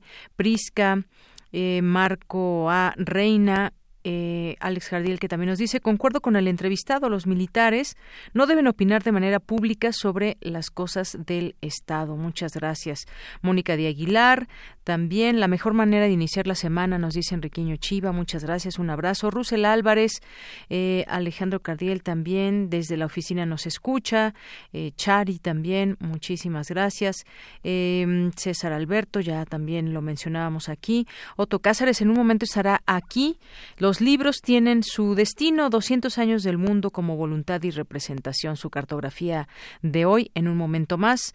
También muchos saludos a nuestros amigos del Centro Cultural FESACatlán, eh, Radio Tregua también, HCOIOI, David M. Gerson, eh, Russell Álvarez. Gracias a todas las personas que nos escriben. Aquí seguimos muy atentos y pendientes de todo lo que nos vayan escribiendo. Por lo pronto, pues vámonos, vámonos ahora con la información. Vamos con mi compañera Virginia Sánchez. En el Instituto de Investigaciones Jurídicas tiene lugar el seminario Avances del sufragio efectivo frente al fraude electoral. Cuéntanos, Vicky, muy buenas tardes. Hola, ¿qué tal, Yanira? Muy buenas tardes a ti y al auditorio de Prisma RU. Así es, el Instituto de Investigaciones Jurídicas de la UNAM es sede para el seminario Avances del Sufragio Efectivo frente al fraude electoral, que esta mañana inauguró el rector de la UNAM, Enrique Graue, el fiscal general de la República, Alejandro Gertz Manero, el director del instituto, Pedro Salazar, entre otros. Durante la primera mesa denominada Concepto de Fraude Electoral en la que participaron Francisco José Paoli Bolio y Jaime Cárdenas, investigadores del instituto, así como Felipe Alfredo Fuentes, magistrado presidente del Tribunal Electoral del Poder Judicial de la Federación, y Lorenzo Córdoba, presidente del Consejo General del Instituto Nacional Electoral, quien señaló la importancia de definir bien el concepto de fraude electoral, sobre todo en un país donde tiene una arraigambre histórica. Por ello señaló, es necesario distinguirlo de los conceptos, por ello señaló, es necesario distinguir este concepto del de conductas ilícitas administrativas o penales. Si empezamos a hacer taxativas de fraude genérico, fraude específico, pues claro que una aportación ilícita que rebase, digamos, los límites permitidos en la legislación para los, eh, el financiamiento privado, que es en consecuencia ilícita, pues es fraudulenta. Pero si esas nos vamos, no vamos a encontrar asideros para resolver el problema que me parece es lo que está de fondo. ¿Qué quiero decir con esto? Que quien aporte y se rebase, rebase los topes, y ya discutiremos si los topes que hoy tenemos son buenos o no, hay que modificar o no, pues evidentemente está compitiendo un ilícito administrativo y penal y habrá que sancionarlo. Pero tengamos cuidado con decir que eso es fraude porque entonces jamás vamos a poder tener elecciones sin que el fantasma del fraude esté encima. Es condenar a la democracia mexicana. Ante este planteamiento, Córdoba define el concepto de fraude electoral. ¿Cómo, ¿Qué es lo que tenemos que tener por fraude electoral? A contrario, censu. La vulneración de la integridad electoral en un grado tal que nos permita decir que las elecciones de que se trata no son democráticas. Y creo que desde ese punto de vista, vuelvo a insistir en lo que yo decía. ¿Qué es una elección con integridad electoral? Pues en una elección en donde haya despolitización de la función electoral porque hay autonomía, ciudadanización, profesionalización, sistema de justicia autónomo, que haya certeza y claridad en las normas, que las reglas se conozcan. Y si, por cierto, pues respondo una de las preguntas, si se conocen las reglas antes de que haya una elección, siempre nos va a convenir a todos. Las reglas del juego se cambian antes, no después. Y si alguien dice, ¿va a hablar de Baja California? Sí, hablo de Baja California. Y ya le tocará a la Corte resolver y salvaguardar la democracia y salvaguardar el Estado constitucional de Derecho. Este seminario, que consta de cinco mesas en la que participarán reconocidos especialistas del tema, concluye el próximo miércoles 6 y para consultar el programa completo es en la página www.iij.unam.mx. Este es mi reporte de ya. Muy buenas tardes. Gracias, Vicky. Muy buenas tardes. Vamos ahora con Cindy Pérez. La resistencia de las bacterias a los antibióticos es uno de los grandes problemas médicos del siglo XXI. Adelante, Cindy. ¿Qué tal, Deyanira? Muy buenas tardes. Así lo advirtió Pablo Vinuesa, investigador del Centro de Ciencias Genómicas de la UNAM, Campus Morelos, y es que la progresión de estos patógenos oportunistas es analizada sobre todo en aislados clínicos pero la evolución de sus atributos ocurre en ambientes naturales y mucho antes de que existieran los humanos. En 2014, la Organización Mundial de la Salud publicó un reporte sobre el problema global de la resistencia de estos microorganismos a los antibióticos y concluyó que estamos en la era post-antibióticos. No es una fantasía apocalíptica el hecho de no contar ya con las eficacias de estas drogas esenciales para contender con infecciones, operaciones, trasplantes, terapias contra cáncer y otros problemas de salud. Este es un problema, el de la resistencia a antibióticos en particular, y obviamente el de la virulencia, que se estudia sobre todo con aislados clínicos, pero la evolución de estos atributos ha tenido lugar en ambientes naturales mm, mucho antes de que existieran las clínicas y, los humanos inclusive. Entonces hemos eh, hecho muestreos muy grandes en ríos de Morelos, unos contaminados, otros limpios, también en muestras de suelo, buscando bacterias de mm, géneros mm, determinados que estábamos ya buscando antemano. Eh, sobre todo son gamma proteobacterias. Dentro de este grupo eh, de bacterias mm, abundan no solo patógenos, sino otros, otras bacterias capaces de interaccionar también con plantas y con otros organismos eucarióticos, no solo como patógenos, sino también como simbiontes. Los científicos universitarios buscan géneros determinados de bacterias sobre todo gamma proteobacterias, que incluyen diversas especies de importancia médica, ecológica y científica. El interés en este grupo es su capacidad innata de interaccionar con más bacterias y con células eucarióticas, desde unicelulares hasta plantas o humanos, no solo como patógenos, sino también como simbiontes. Hasta aquí la información. Muy buenas tardes. Gracias, Cindy. Muy buenas tardes. Vamos ahora a las breves internacionales con Ruth Salazar. Internacional RU. Irán da un nuevo paso fuera del pacto nuclear. El país anunció la creación de nuevos dispositivos para la separación y recogida de uranio, explica Ali Akbar Salehi, director de la Agencia de la Energía Atómica de Irán. Tenemos que dar las gracias a nuestros enemigos por crear una oportunidad para que la República Islámica de Irán, especialmente en la industria de tecnología nuclear, demuestre que puede fabricar maquinaria en tan poco tiempo. La Unión Europea ve con preocupación los movimientos de Irán, que lo alejan del acuerdo nuclear que firmó en 2015 con las grandes potencias, advierte Maya Koshiansky, portavoz de la Comisión Europea. Hemos estado expresando consistentemente nuestras preocupaciones. Creemos que el tratado debe ser preservado. Es una cuestión de seguridad no solo de la región o de Europa, sino de todo el mundo. Es un acuerdo internacional que fue respaldado por la ONU y creemos que debe permanecer en su lugar. Lubodik Orbán, líder del hasta ahora opositor Partido Nacional Liberal, ha sido investido este lunes por el Parlamento como nuevo primer ministro de Rumania, en sustitución de la socialdemócrata Viorica Dancila, que perdió una moción de censura el pasado 10 de octubre. El mandatario boliviano Evo Morales afirmó que existe una conspiración en curso en contra del pueblo y agregó ante miles de simpatizantes que respaldan su triunfo electoral que el golpe es fundamentalmente motivado por intereses económicos. En las últimas semanas, meses, permanentemente han comentado del fraude, fraude, fraude. Ahora nos damos cuenta que no que no era fraude, de fraude a golpe. Es sencillo darnos cuenta. Sin embargo, estamos convencidos, si quisiéramos repasar la gran historia de la lucha del pueblo boliviano, quienes recuperaron la democracia es el movimiento minero, es el movimiento campesino, y el año 1983 recuperamos por fin la democracia. El gobierno de Venezuela aplicó este domingo el principio de reciprocidad ordenando la expulsión de los diplomáticos del Salvador, acreditados en Caracas. El mandatario Nicolás Maduro cargó contra su homólogo salvadoreño Nayib Bukele. ¿Cómo se desfigura, se derrite frente al imperialismo una persona que llegó a la presidencia de la República con alguna esperanza para el pueblo salvadoreño?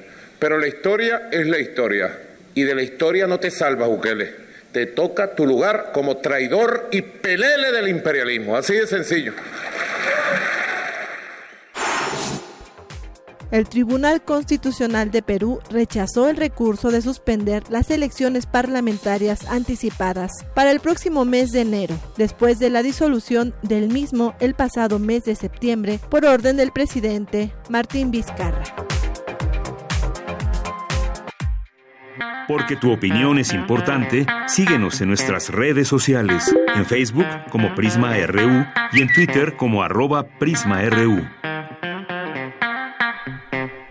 Dos de la tarde con 21 minutos. Hablábamos hace unos días, la semana pasada, sobre las distintas protestas que hay en América Latina y hoy, bueno, pues escuchábamos ya eh, en este audio, en esta nota, sobre las protestas sociales en Bolivia también que se han agravado hoy mientras está por cumplirse el ultimátum del líder de los movilizados al presidente Evo Morales para que renuncie esta misma noche. Así está esta protesta muy viva allá en Bolivia. Y bueno, pues hablemos sigamos en esta eh, región. Se habló el fin de semana de un frente progresista. Ya el presidente Andrés Manuel López Obrador rechazó encabezar un frente contra el neoliberalismo en Latinoamérica, como lo planteó el presidente de Venezuela, Nicolás Maduro. Eh, dijo que no, porque cada país tiene su propia realidad, cada país tiene su propia historia, respondió al mandatario en su conferencia de prensa mañanera ahí en Palacio Nacional. Sin embargo, bueno, pues también, por otra parte, Argentina busca el apoyo de México para impulsar un eje progresista en América Latina. Hoy, como sabemos, Alberto Fernández, presidente electo de Argentina, se reúne con el presidente Andrés Manuel López Obrador y, bueno, pues eh, se habla de que Argentina quiere impulsar de la mano de México un eje progresista para América Latina, convencer al presidente López Obrador que se una activamente a esta empresa es el principal motivo del primer viaje de Alberto Fernández como presidente electo del país sudamericano. Hablemos de este tema, ya está en la línea telefónica el doctor Rodrigo Páez Montalbán, doctor en Sociología por la UNAM, es investigador del Centro de Investigaciones sobre América Latina y el Caribe, el CIALC. ¿Qué tal, doctor? ¿Cómo está? Muy buenas tardes. Eh, muy buenas tardes, eh, Deyanira, aquí con el gusto de colaborar siempre con ustedes. Muchas gracias, doctor. Pues, ¿qué le parece esta posibilidad de un eh, frente, un bloque progresista que estaría solicitando Argentina a México. ¿Cómo lo leemos en el contexto actual? Bueno, yo lo que quisiera señalar es más bien como el contexto, un contexto muy interesante. El eh, presidente electo Fernández de Argentina elige a México como su primera su primer viaje al extranjero, ¿no? Como venir a México en, general los presidentes argentinos iban primero a Brasil. Indudablemente ahora por las circunstancias actuales pues una visita a Brasil no es posible por obvias razones. Entonces viene a México y y manifiesta una gran un gran deseo no de precisamente de de reavivar la, la unidad de América Latina de en torno a los viejos y nuevos proyectos y digamos dentro de un ambiente de gran cordialidad y de y de diálogo. Eh, es muy interesante porque digamos tanto México como Argentina están en el grupo de Lima. Sin embargo entraron ahí con los eh, digamos durante los gobiernos anteriores no el gobierno de Peña Nieto aquí en México el gobierno de Macri en Argentina pero eh, México prácticamente el grupo de Lima es un grupo que está en franco de eh, se, está desinflando a, a, una velocidad muy grande.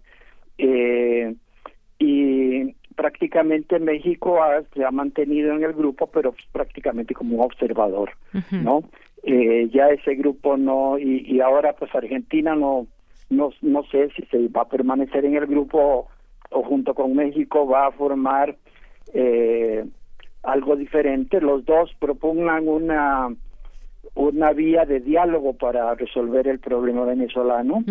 Entonces, eh, es una vía muy diferente a lo que el Grupo de Lima, con gran influencia del secretario de la OEA, Almagro, está buscando. Claro, entonces yo creo que, que, es muy interesante. Eh, por supuesto que no nos faltan muchos datos. Hasta hasta hoy están reunidos los dos el presidente de México y el presidente electo de Argentina.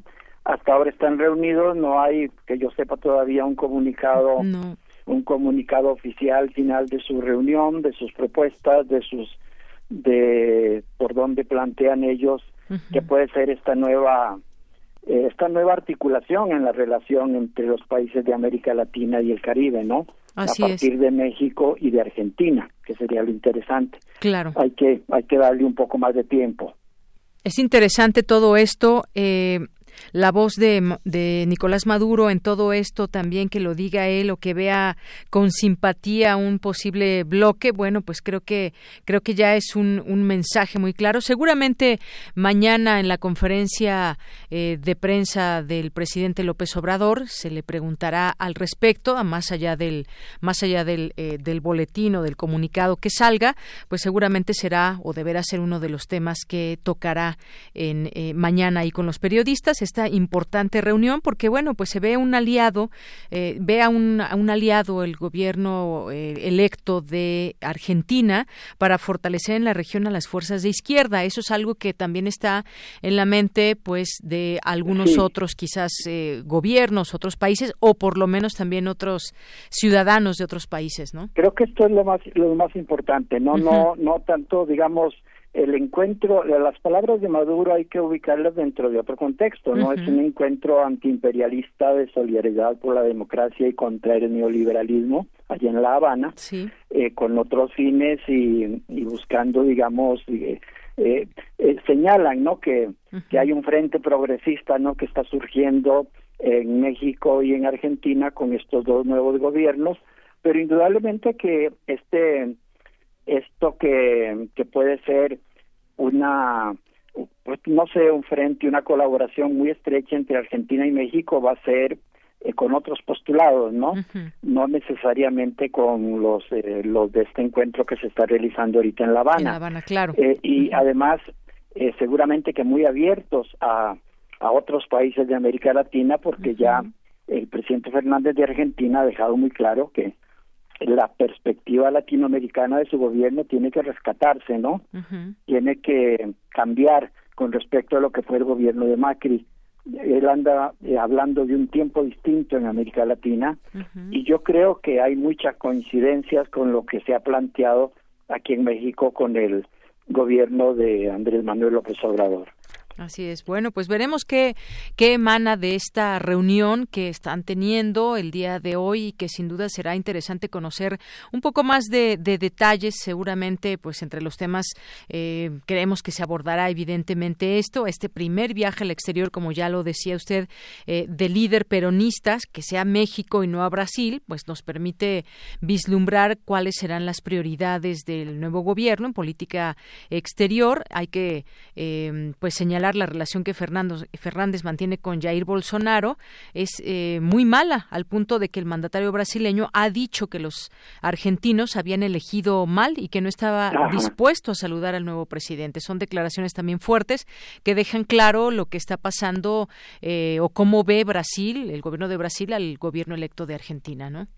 Sí, sí, en ese sentido, eh, la, lo que se lo que aparece ahora en la relación entre Argentina y México con estos nuevos gobiernos es una relación de mucha cordialidad, de muchas coincidencias y yo diría que muy inclusiva para proyectos eh, viejos y nuevos en América Latina. Eh, yo creo que la esperanza ahora sí va, va a, a plantearse o a sentarse más bien en las directivas de, estos dos nuevos de estos dos nuevos gobiernos. Así es, este evento sin duda pues marca el inicio de una etapa que se puede señalar quizás como renovada, esos lazos de amistad o vínculos políticos que muchas veces llevan a lo comercial o a la cooperación entre entre ambos países y bueno, pues son economías que también tienen un rumbo que estará por verse, cómo dar ese viraje, por ejemplo, en el caso de Argentina y pues esa unión, esa simpatía que hoy se ve, sin duda es importante y marca, marca ese encuentro.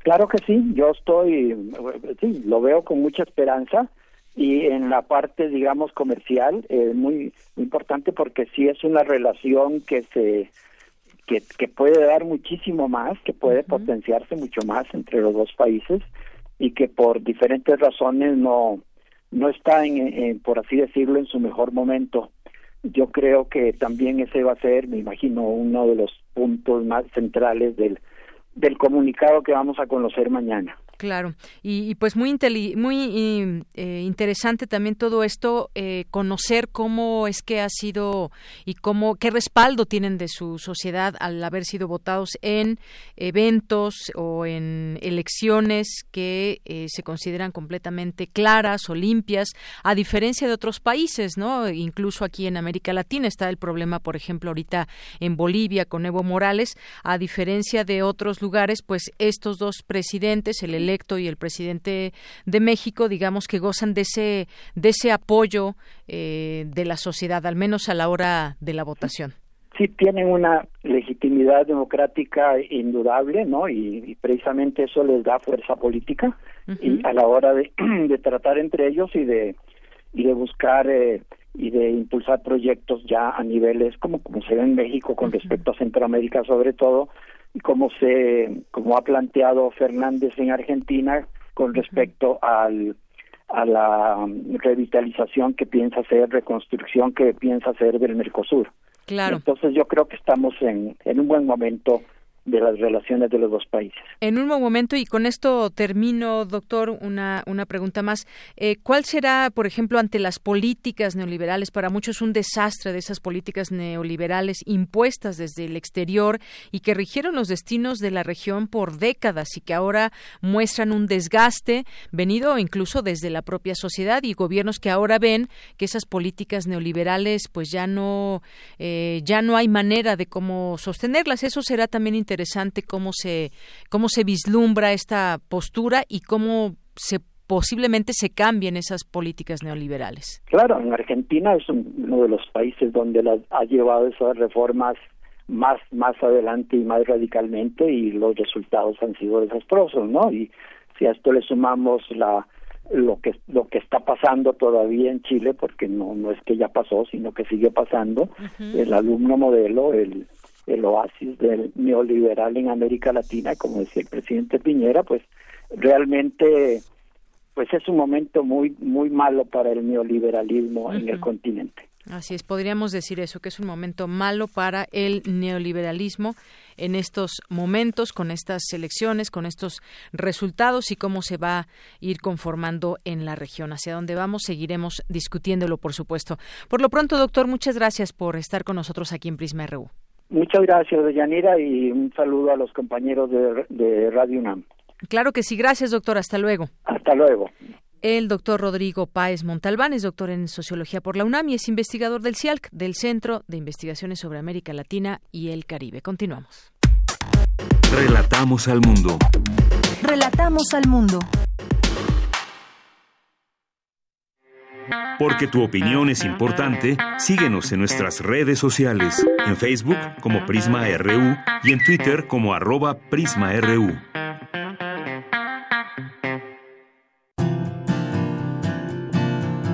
Gaceta UNAM Y saludamos desde aquí al licenciado Hugo Huitrón, director de Gaceta UNAM, que nos acompaña para platicarnos el contenido del contenido de la Gaceta UNAM. ¿Qué tal, Hugo? Muy buenas tardes. ¿Qué tal, Deyanira? Buenas tardes.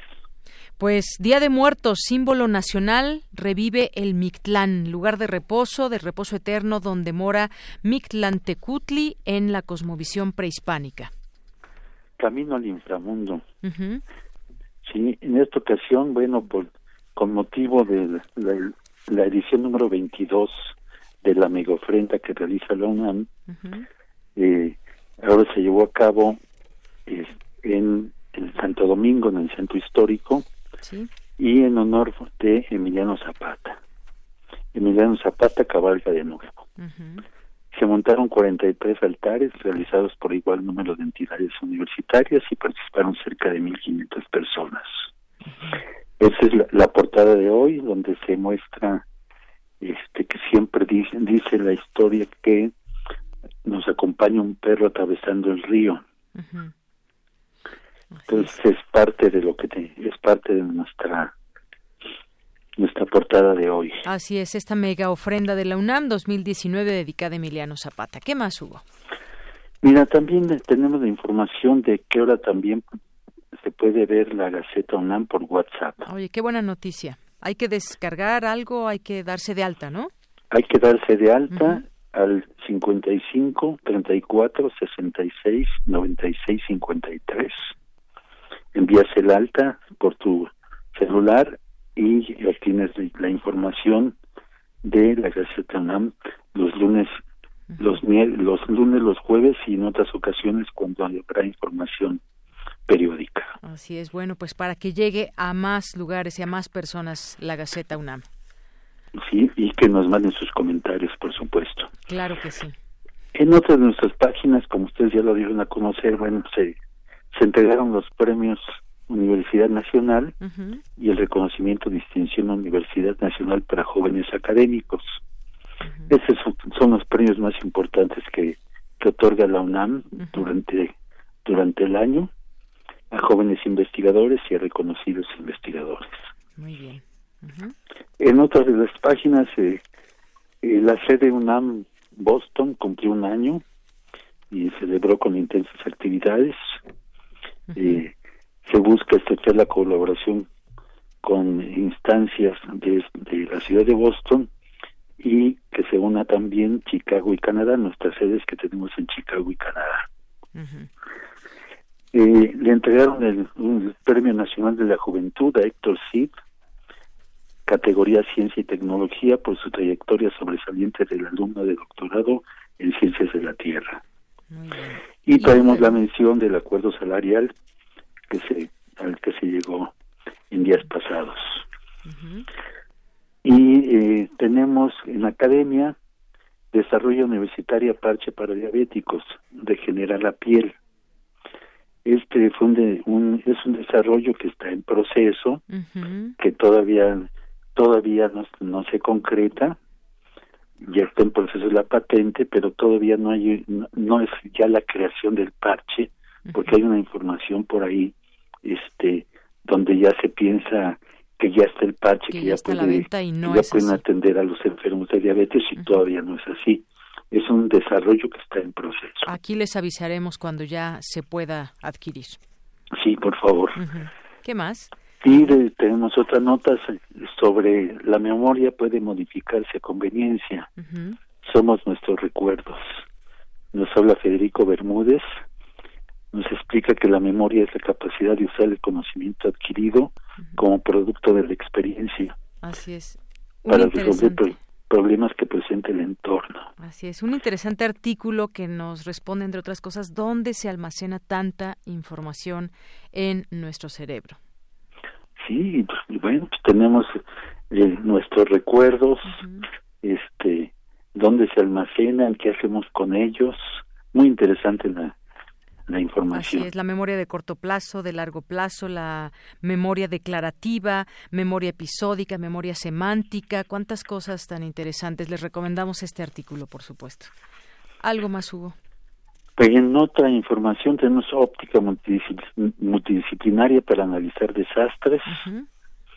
Eh, se, se internacionaliza el concurso CANSAT, ahora se busca que participen universidades de América Latina, España y Portugal. Esta es parte de la información que, que tenemos el, el día de hoy. Sí.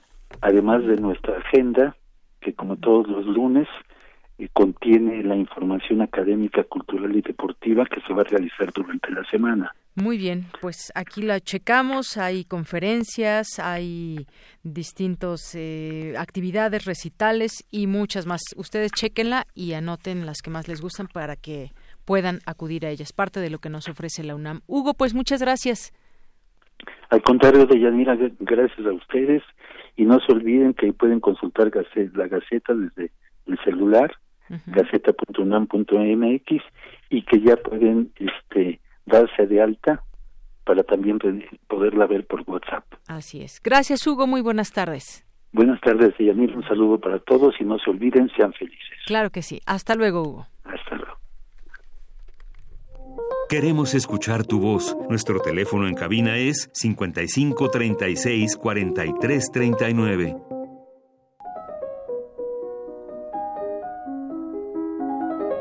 Cartografía RU con Otto Cázares.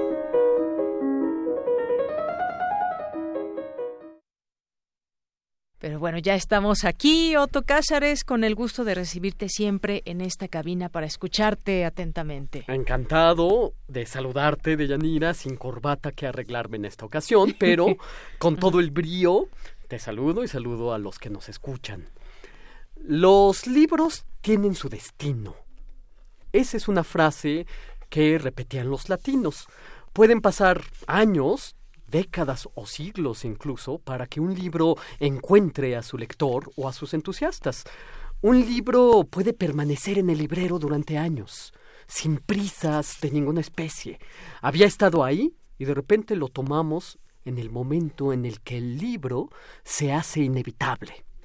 En la primera novela que escribió Thomas Mann, Los Buddenbrook, una novela que publicó el año 1901, cuando tenía 25 años, y que cuenta la saga, la grandeza y decadencia de una familia de la alta burguesía alemana de finales del siglo XIX, hay un personaje de nombre Thomas Buddenbrook, que se halla en tránsito de muerte y descubre el libro del filósofo alemán Arthur Schopenhauer, El mundo como voluntad y representación.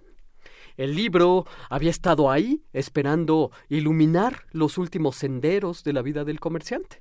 Esta cartografía yo quiero dedicarla a ese libro que leyó Thomas Buddenbrook, personaje de la novela de Thomas Mann, cuando ya la lectura de Arthur Schopenhauer fue inevitable.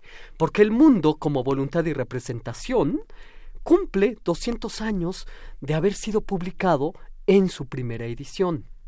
Arthur Schopenhauer fue un filósofo asceta, malhumorado, misántropo, fue hijo de una escritora que se, se, tuteaba, iba a decir tuiteaba, pero era hijo de una escritora que se tuteaba con Goethe en los salones literarios que ella organizaba. Eh, Schopenhauer, al mismo tiempo que gestaba altísimos constructos intelectuales en su sistema filosófico, sostenía polémicas de altísimo voltaje contra su propia madre, a quien aborrecía. Eh, gestó también Arthur Schopenhauer un resentimiento contra Goethe amigo de su madre, como ya he dicho, porque Schopenhauer publicó un tratado sobre la visión y los colores que esperaba que aquel le alabara, cosa que nunca ocurrió. 1819 es el año de la primera edición de su obra cumbre, Mundo como voluntad y representación, el mismo año en que, al poco tiempo de nacer, murió su hija. Todas las tardes, a Arthur Schopenhauer se lo veía paseando a su perro, que tenía nombre hindú, Atman, lo iba paseando mientras rumiaba malos ácidos por haber sido desheredado de su fortuna hasta por tres veces por su propia madre, su enemiga íntima, por así decirlo. Sostuvo Arthur Schopenhauer un, talante polémico contra Hegel, a quien siempre tomó como burdo y trivial, porque en realidad Hegel le robaba a los alumnos de la Universidad de Berlín. 1844, es decir, 25 años después, es el año de la segunda versión del mundo como voluntad y representación, año en el que aparece el segundo volumen de la obra, de modo que en este libro complejo tenemos el arco de la existencia de Arthur Schopenhauer. Lo que comienza en la juventud termina en la vejez es usual comparar la obra cumbre de Arthur Schopenhauer con la Capilla Sixtina, mm. en el sentido de que también para Miguel Ángel el techo pintado de la capilla lo pintó en la juventud y se complementa con el fresco del juicio final que fue pintado en la vejez.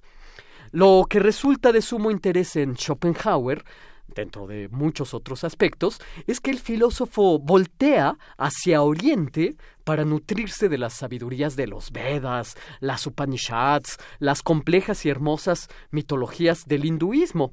De hecho, decía Schopenhauer, mi ética es cristiana, pero proviene de Oriente. O también decía, Buda, Meister Eckhart y yo eh, eh, enseñamos esencialmente lo mismo.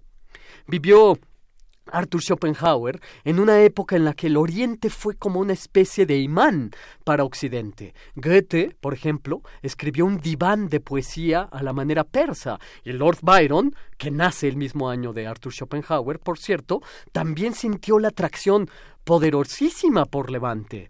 Es la época en que la India seguía siendo una colonia oprimida, desde luego, del reino británico.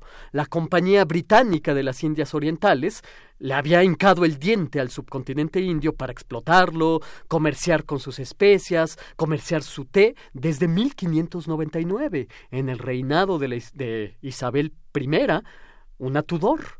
La India, con todo el esplendor de su imperio mogol al noroeste, es decir, una India islámica, shivaísta en otras coordenadas, pero también budista, con sus variantes zen y su variante tibetana, etcétera, se descubrieron para los ojos occidentales estos riquísimos yacimientos, por así decirlo, de sabidurías y mitologías, insisto, las Vedanta, la Vedanta, las Upanishads, el Ramayana, el Bhagavad Gita, el Bardo Todol, es decir, el libro tibetano de, las de los muertos, entre otros.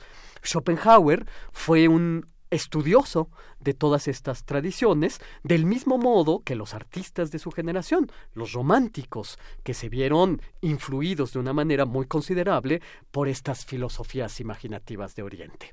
Para Arthur Schopenhauer, el Oriente era una especie de cura contra la agitación y contra el aturdimiento occidental. El mundo como voluntad y representación, insisto, de 1819, es un libro que uno tiene que comenzar por el apéndice, porque Schopenhauer toma todas las prevenciones para hacerse entender de forma cabal y entonces da advertencias a sus lectores y nos dice, lee dos veces este libro lee primero mi tesis doctoral. Si quieres leer este libro, dice eh, Schopenhauer, lee mi tesis doctoral, con un nada amable título capaz, creo yo, de alejar hasta el más entusiasta, sobre el cuadro, la cuádruple raíz del principio de razón suficiente. Ah, Dice después Schopenhauer, ten familiaridad con el sistema de Kant, ten familiaridad con los Vedas, con las Upanishads, y por si esto fuera poco, Schopenhauer nos envía desde el principio al apéndice del primer tomo, que es una crítica de la filosofía kantiana. Bueno, imagínense si alguien tomara en serio todas estas peticiones, pues nadie leería nada. Es mi creencia, es necesario comenzar antes de que se haga más tarde con todas estas lecturas. Eh, haciendo a un lado algunas de las prevenciones de los autores. Con Schopenhauer y con todo lo demás es necesario comenzar.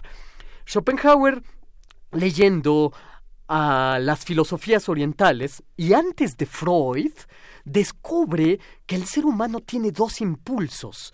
El impulso, así llamado, de supervivencia y el impulso sexual antes de Freud. Y claro, esto es semillero de sus estudios posteriores. La libido de Freud, por ejemplo, es decir, el fluido erótico, se corresponde con la voluntad de Arthur Schopenhauer.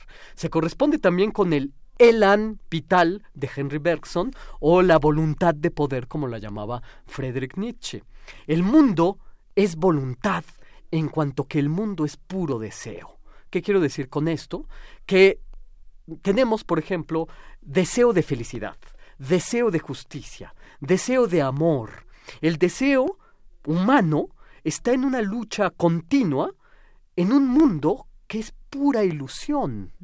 Y Schopenhauer toma un concepto oriental, la malla, la ilusión, lo ilusorio de la realidad.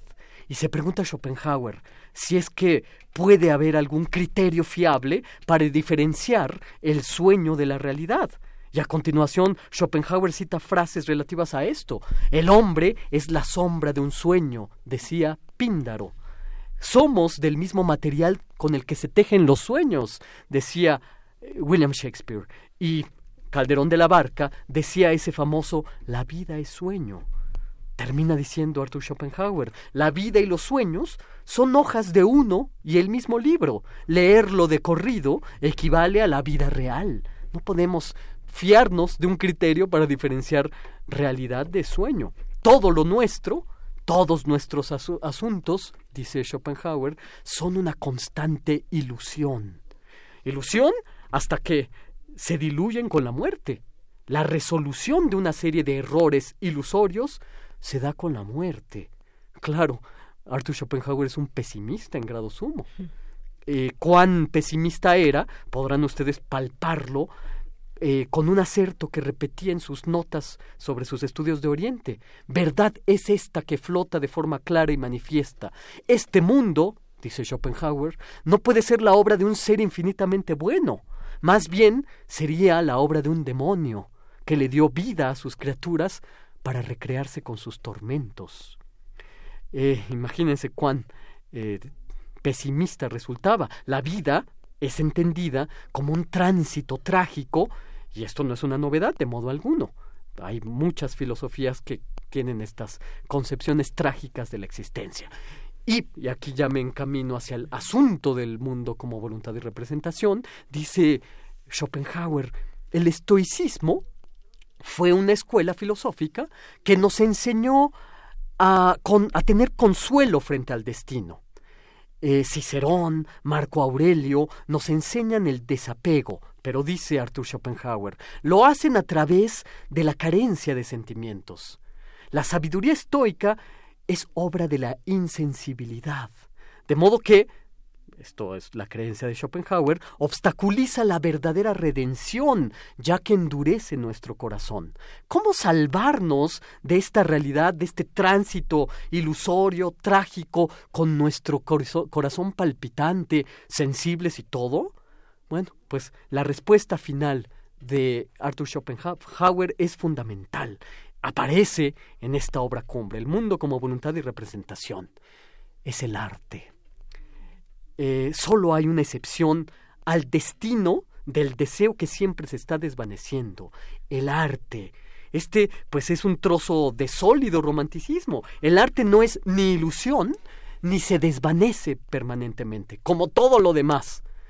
Cuando el mundo muera, cuando el mundo se destruya, sobrevivirá la música, dice Arthur Schopenhauer. Es una idea esta de Schopenhauer, que también va a sobrevivir, por cierto, en Friedrich Nietzsche, quien decía en El nacimiento de la tragedia, siguiendo las reflexiones del misántropo Schopenhauer, la vida sin arte sería un error.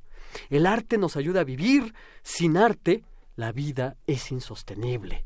200 años del mundo como voluntad y representación que está ahí en los estantes de las bibliotecas, esperando con enorme paciencia que su lectura sea inevitable.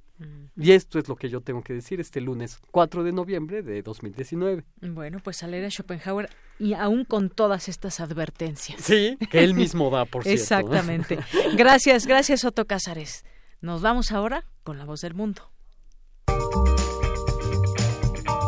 Sala Julián Carrillo presenta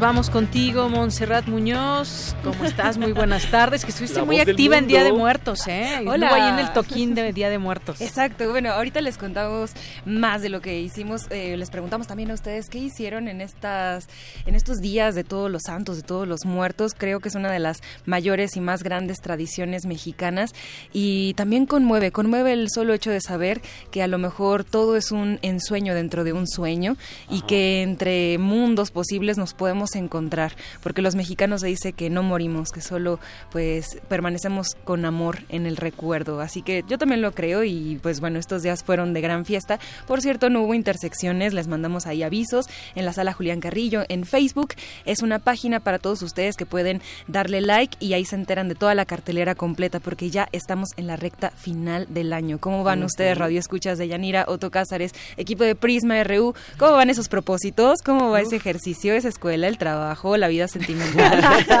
Además nos reímos. Bueno, entonces para que compartan las risas, vengan a la sala, ya chequen en el calendario, marquen, revisen toda la programación, apártenos un tiempo en su agenda muy ocupada de noviembre y diciembre, porque estamos de estreno. Por ejemplo, hoy tenemos el estreno de una obra que se llama 2 de 90, que es una obra pues que promete muchísimo. ¿Por qué? Porque son dos actrices, es Maripaz Mata y Teresa Selma, a lo mejor las ubican de grandes obras, de grandes trayectorias, y va de eso, de tener más de 90 años, de sentarse a recordar a través de la poesía, de música, de todos em, los recuerdos y vivencias que ellas tuvieron en, en vida y pues bueno, compartirlo con un toque de humor. Esta obra la dirige Mario Ficacci, pero también las actrices eh, se involucraron muchísimo para crear las sensaciones teatrales, los guiones, los chistes. Entonces va a ser una obra de larga temporada porque tenemos todos los lunes de noviembre y dos funciones en diciembre. Así que no se la pierdan. Va a estar cada función pues calentando la sala con más público, con más recomendaciones. Si quieren pues pasen la voz de que aquí en la sala Julián Carrillo de Radio UNAM hay teatro los lunes, entrada libre a las 8 y que hoy tenemos estreno de 2 de 90, una obra que nos promete pues muchísimo a través de estas grandes actrices. Si me permites decirlo, qué activo está nuestro querido Mario Ficacci. Está en un momento luminoso de su producción dramática. Notando que él también pues ya tiene amplia carrera, ¿no? Sí, exacto, exacto. bueno, pues vengan a, conocernos, por favor, a saludarnos, a pedirnos revistas rúbrica que también ya eh, pues están ahí para todos ustedes dispuestas en el lobby. También los martes vamos a tener Cuerpo al Descubierto, es un festival de unipersonales. Acérquense, van a ver muchos bailarines, si ustedes son asidos a la danza contemporánea, todos los martes tenemos diferentes bailarines, diferentes números, alrededor de un programa de una hora. Y esto también se va a sostener hasta el primer martes de diciembre, donde va a haber una gala de invierno dedicada a diferentes etapas en la danza contemporánea, a cargo del Ballet Ensamble de México. Y después, el segundo martes de diciembre, tendremos un evento especial con la presentación del disco Renglones de Ceniza, una celebración a 100 años de Pita Amor, donde por cierto, también la idea original, el, semillero de esta creación, fue Mario Ficacci. Vamos a tener una presentación de Benito Taibo, Elvira García, Patricia Reyes Espíndola y, por supuesto, el coordinador de este producto. Esto es el martes 10 de diciembre. Les estamos leyendo la cartelera completa. También tenemos chismes, chismes cinematográficos, porque sabemos que la pasión está ligada al corazón y a la profesión. Entonces, vamos a tener un ciclo los miércoles a las 6, entrada libre, sobre nos amábamos tanto, directores y sus parejas. Por ahí se mencionan oh. nombres como Emilio Lindio Fernández, Dolores del Río, eh, Ingrid Bergman, em, también eh, Woody Allen en esta película Honey Hall. Entonces todo noviembre y también dos funciones de diciembre, que por cierto el 11 será la última. Tendremos este ciclo. ¿Quieren saber quiénes estaban involucrados? Métanse ahí a la página, consulten la cartelera y ¿eh? acompáñenos también. El teatro, los jueves se lo dedicamos a Xtabay, La Sombra, que tuvo un grandioso éxito llenó la sala en repetidas ocasiones, así que por ello nos vamos a ir con este ensueño dentro del sueño, una leyenda maya sobre una mujer que atormenta y pues también es atormentada con su doble, eh, un perfil bastante esquizoide por ahí dirían. Conózcanla, es teatro gótico dirigido por Eduardo Ruiz Aviñón, actúan Elena de Aro y Luz Angélica Uribe, también hay música en vivo en esta obra. Los conciertos de intersecciones, lo que no puede faltar, eh, reiniciamos el 8 de noviembre con Antehuesos de rock progresivo. Es una gran banda, tienen tintes melódicos, atmósferas, es también progresivo y tiene temas bastante interesantes como una lucha de las mujeres y empoderamiento de ellas y también pues una cuestión de protesta porque el nombre por sí es antehuesos, ¿no? O sea, estamos tocando que para casi los huesos, ¿no? las personas que ya no están, esta relación también entre vida y muerte que va muy ad hoc con la temporada. Entonces, es lo que estamos escuchando. Exactamente. Por no mencionar que todos los chicos de la banda, Paris, Alex, este Julio, Caín, son talentosísimos y canta Indira Meneses. Compañera nuestra, Compañera nuestra de Radio Universidad, que la recordarán como Nocturno Rock, a lo mejor. Entonces, vengan también a involucrarse con este equipo, a ser corazón de la sala Julián Carrillo. Toda la información está en redes sociales también de Radio UNAM y los esperamos en Adolfo Prieto número 133, de lunes a viernes hasta la segunda semana de diciembre, con muchas actividades. Perfecto. Bueno, pues así cerramos el día de hoy, este lunes, con todo, muchas actividades. Todo, todo tenemos para los ¿eh? próximos días. Es un agasajo cultural. No se lo pierdan. Así es. Gracias, Soto. Gracias, Monse. Gracias a todos. Gracias a todo el equipo. Por supuesto, yo soy de Yanira Morán. Nos despedimos. Hasta mañana. Buenas tardes y buen provecho.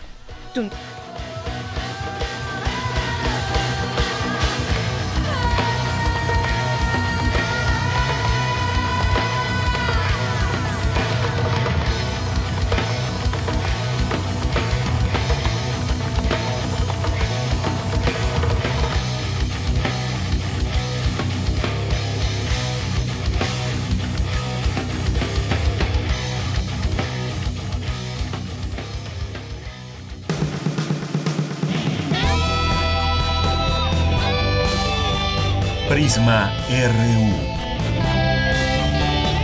Relatamos al mundo.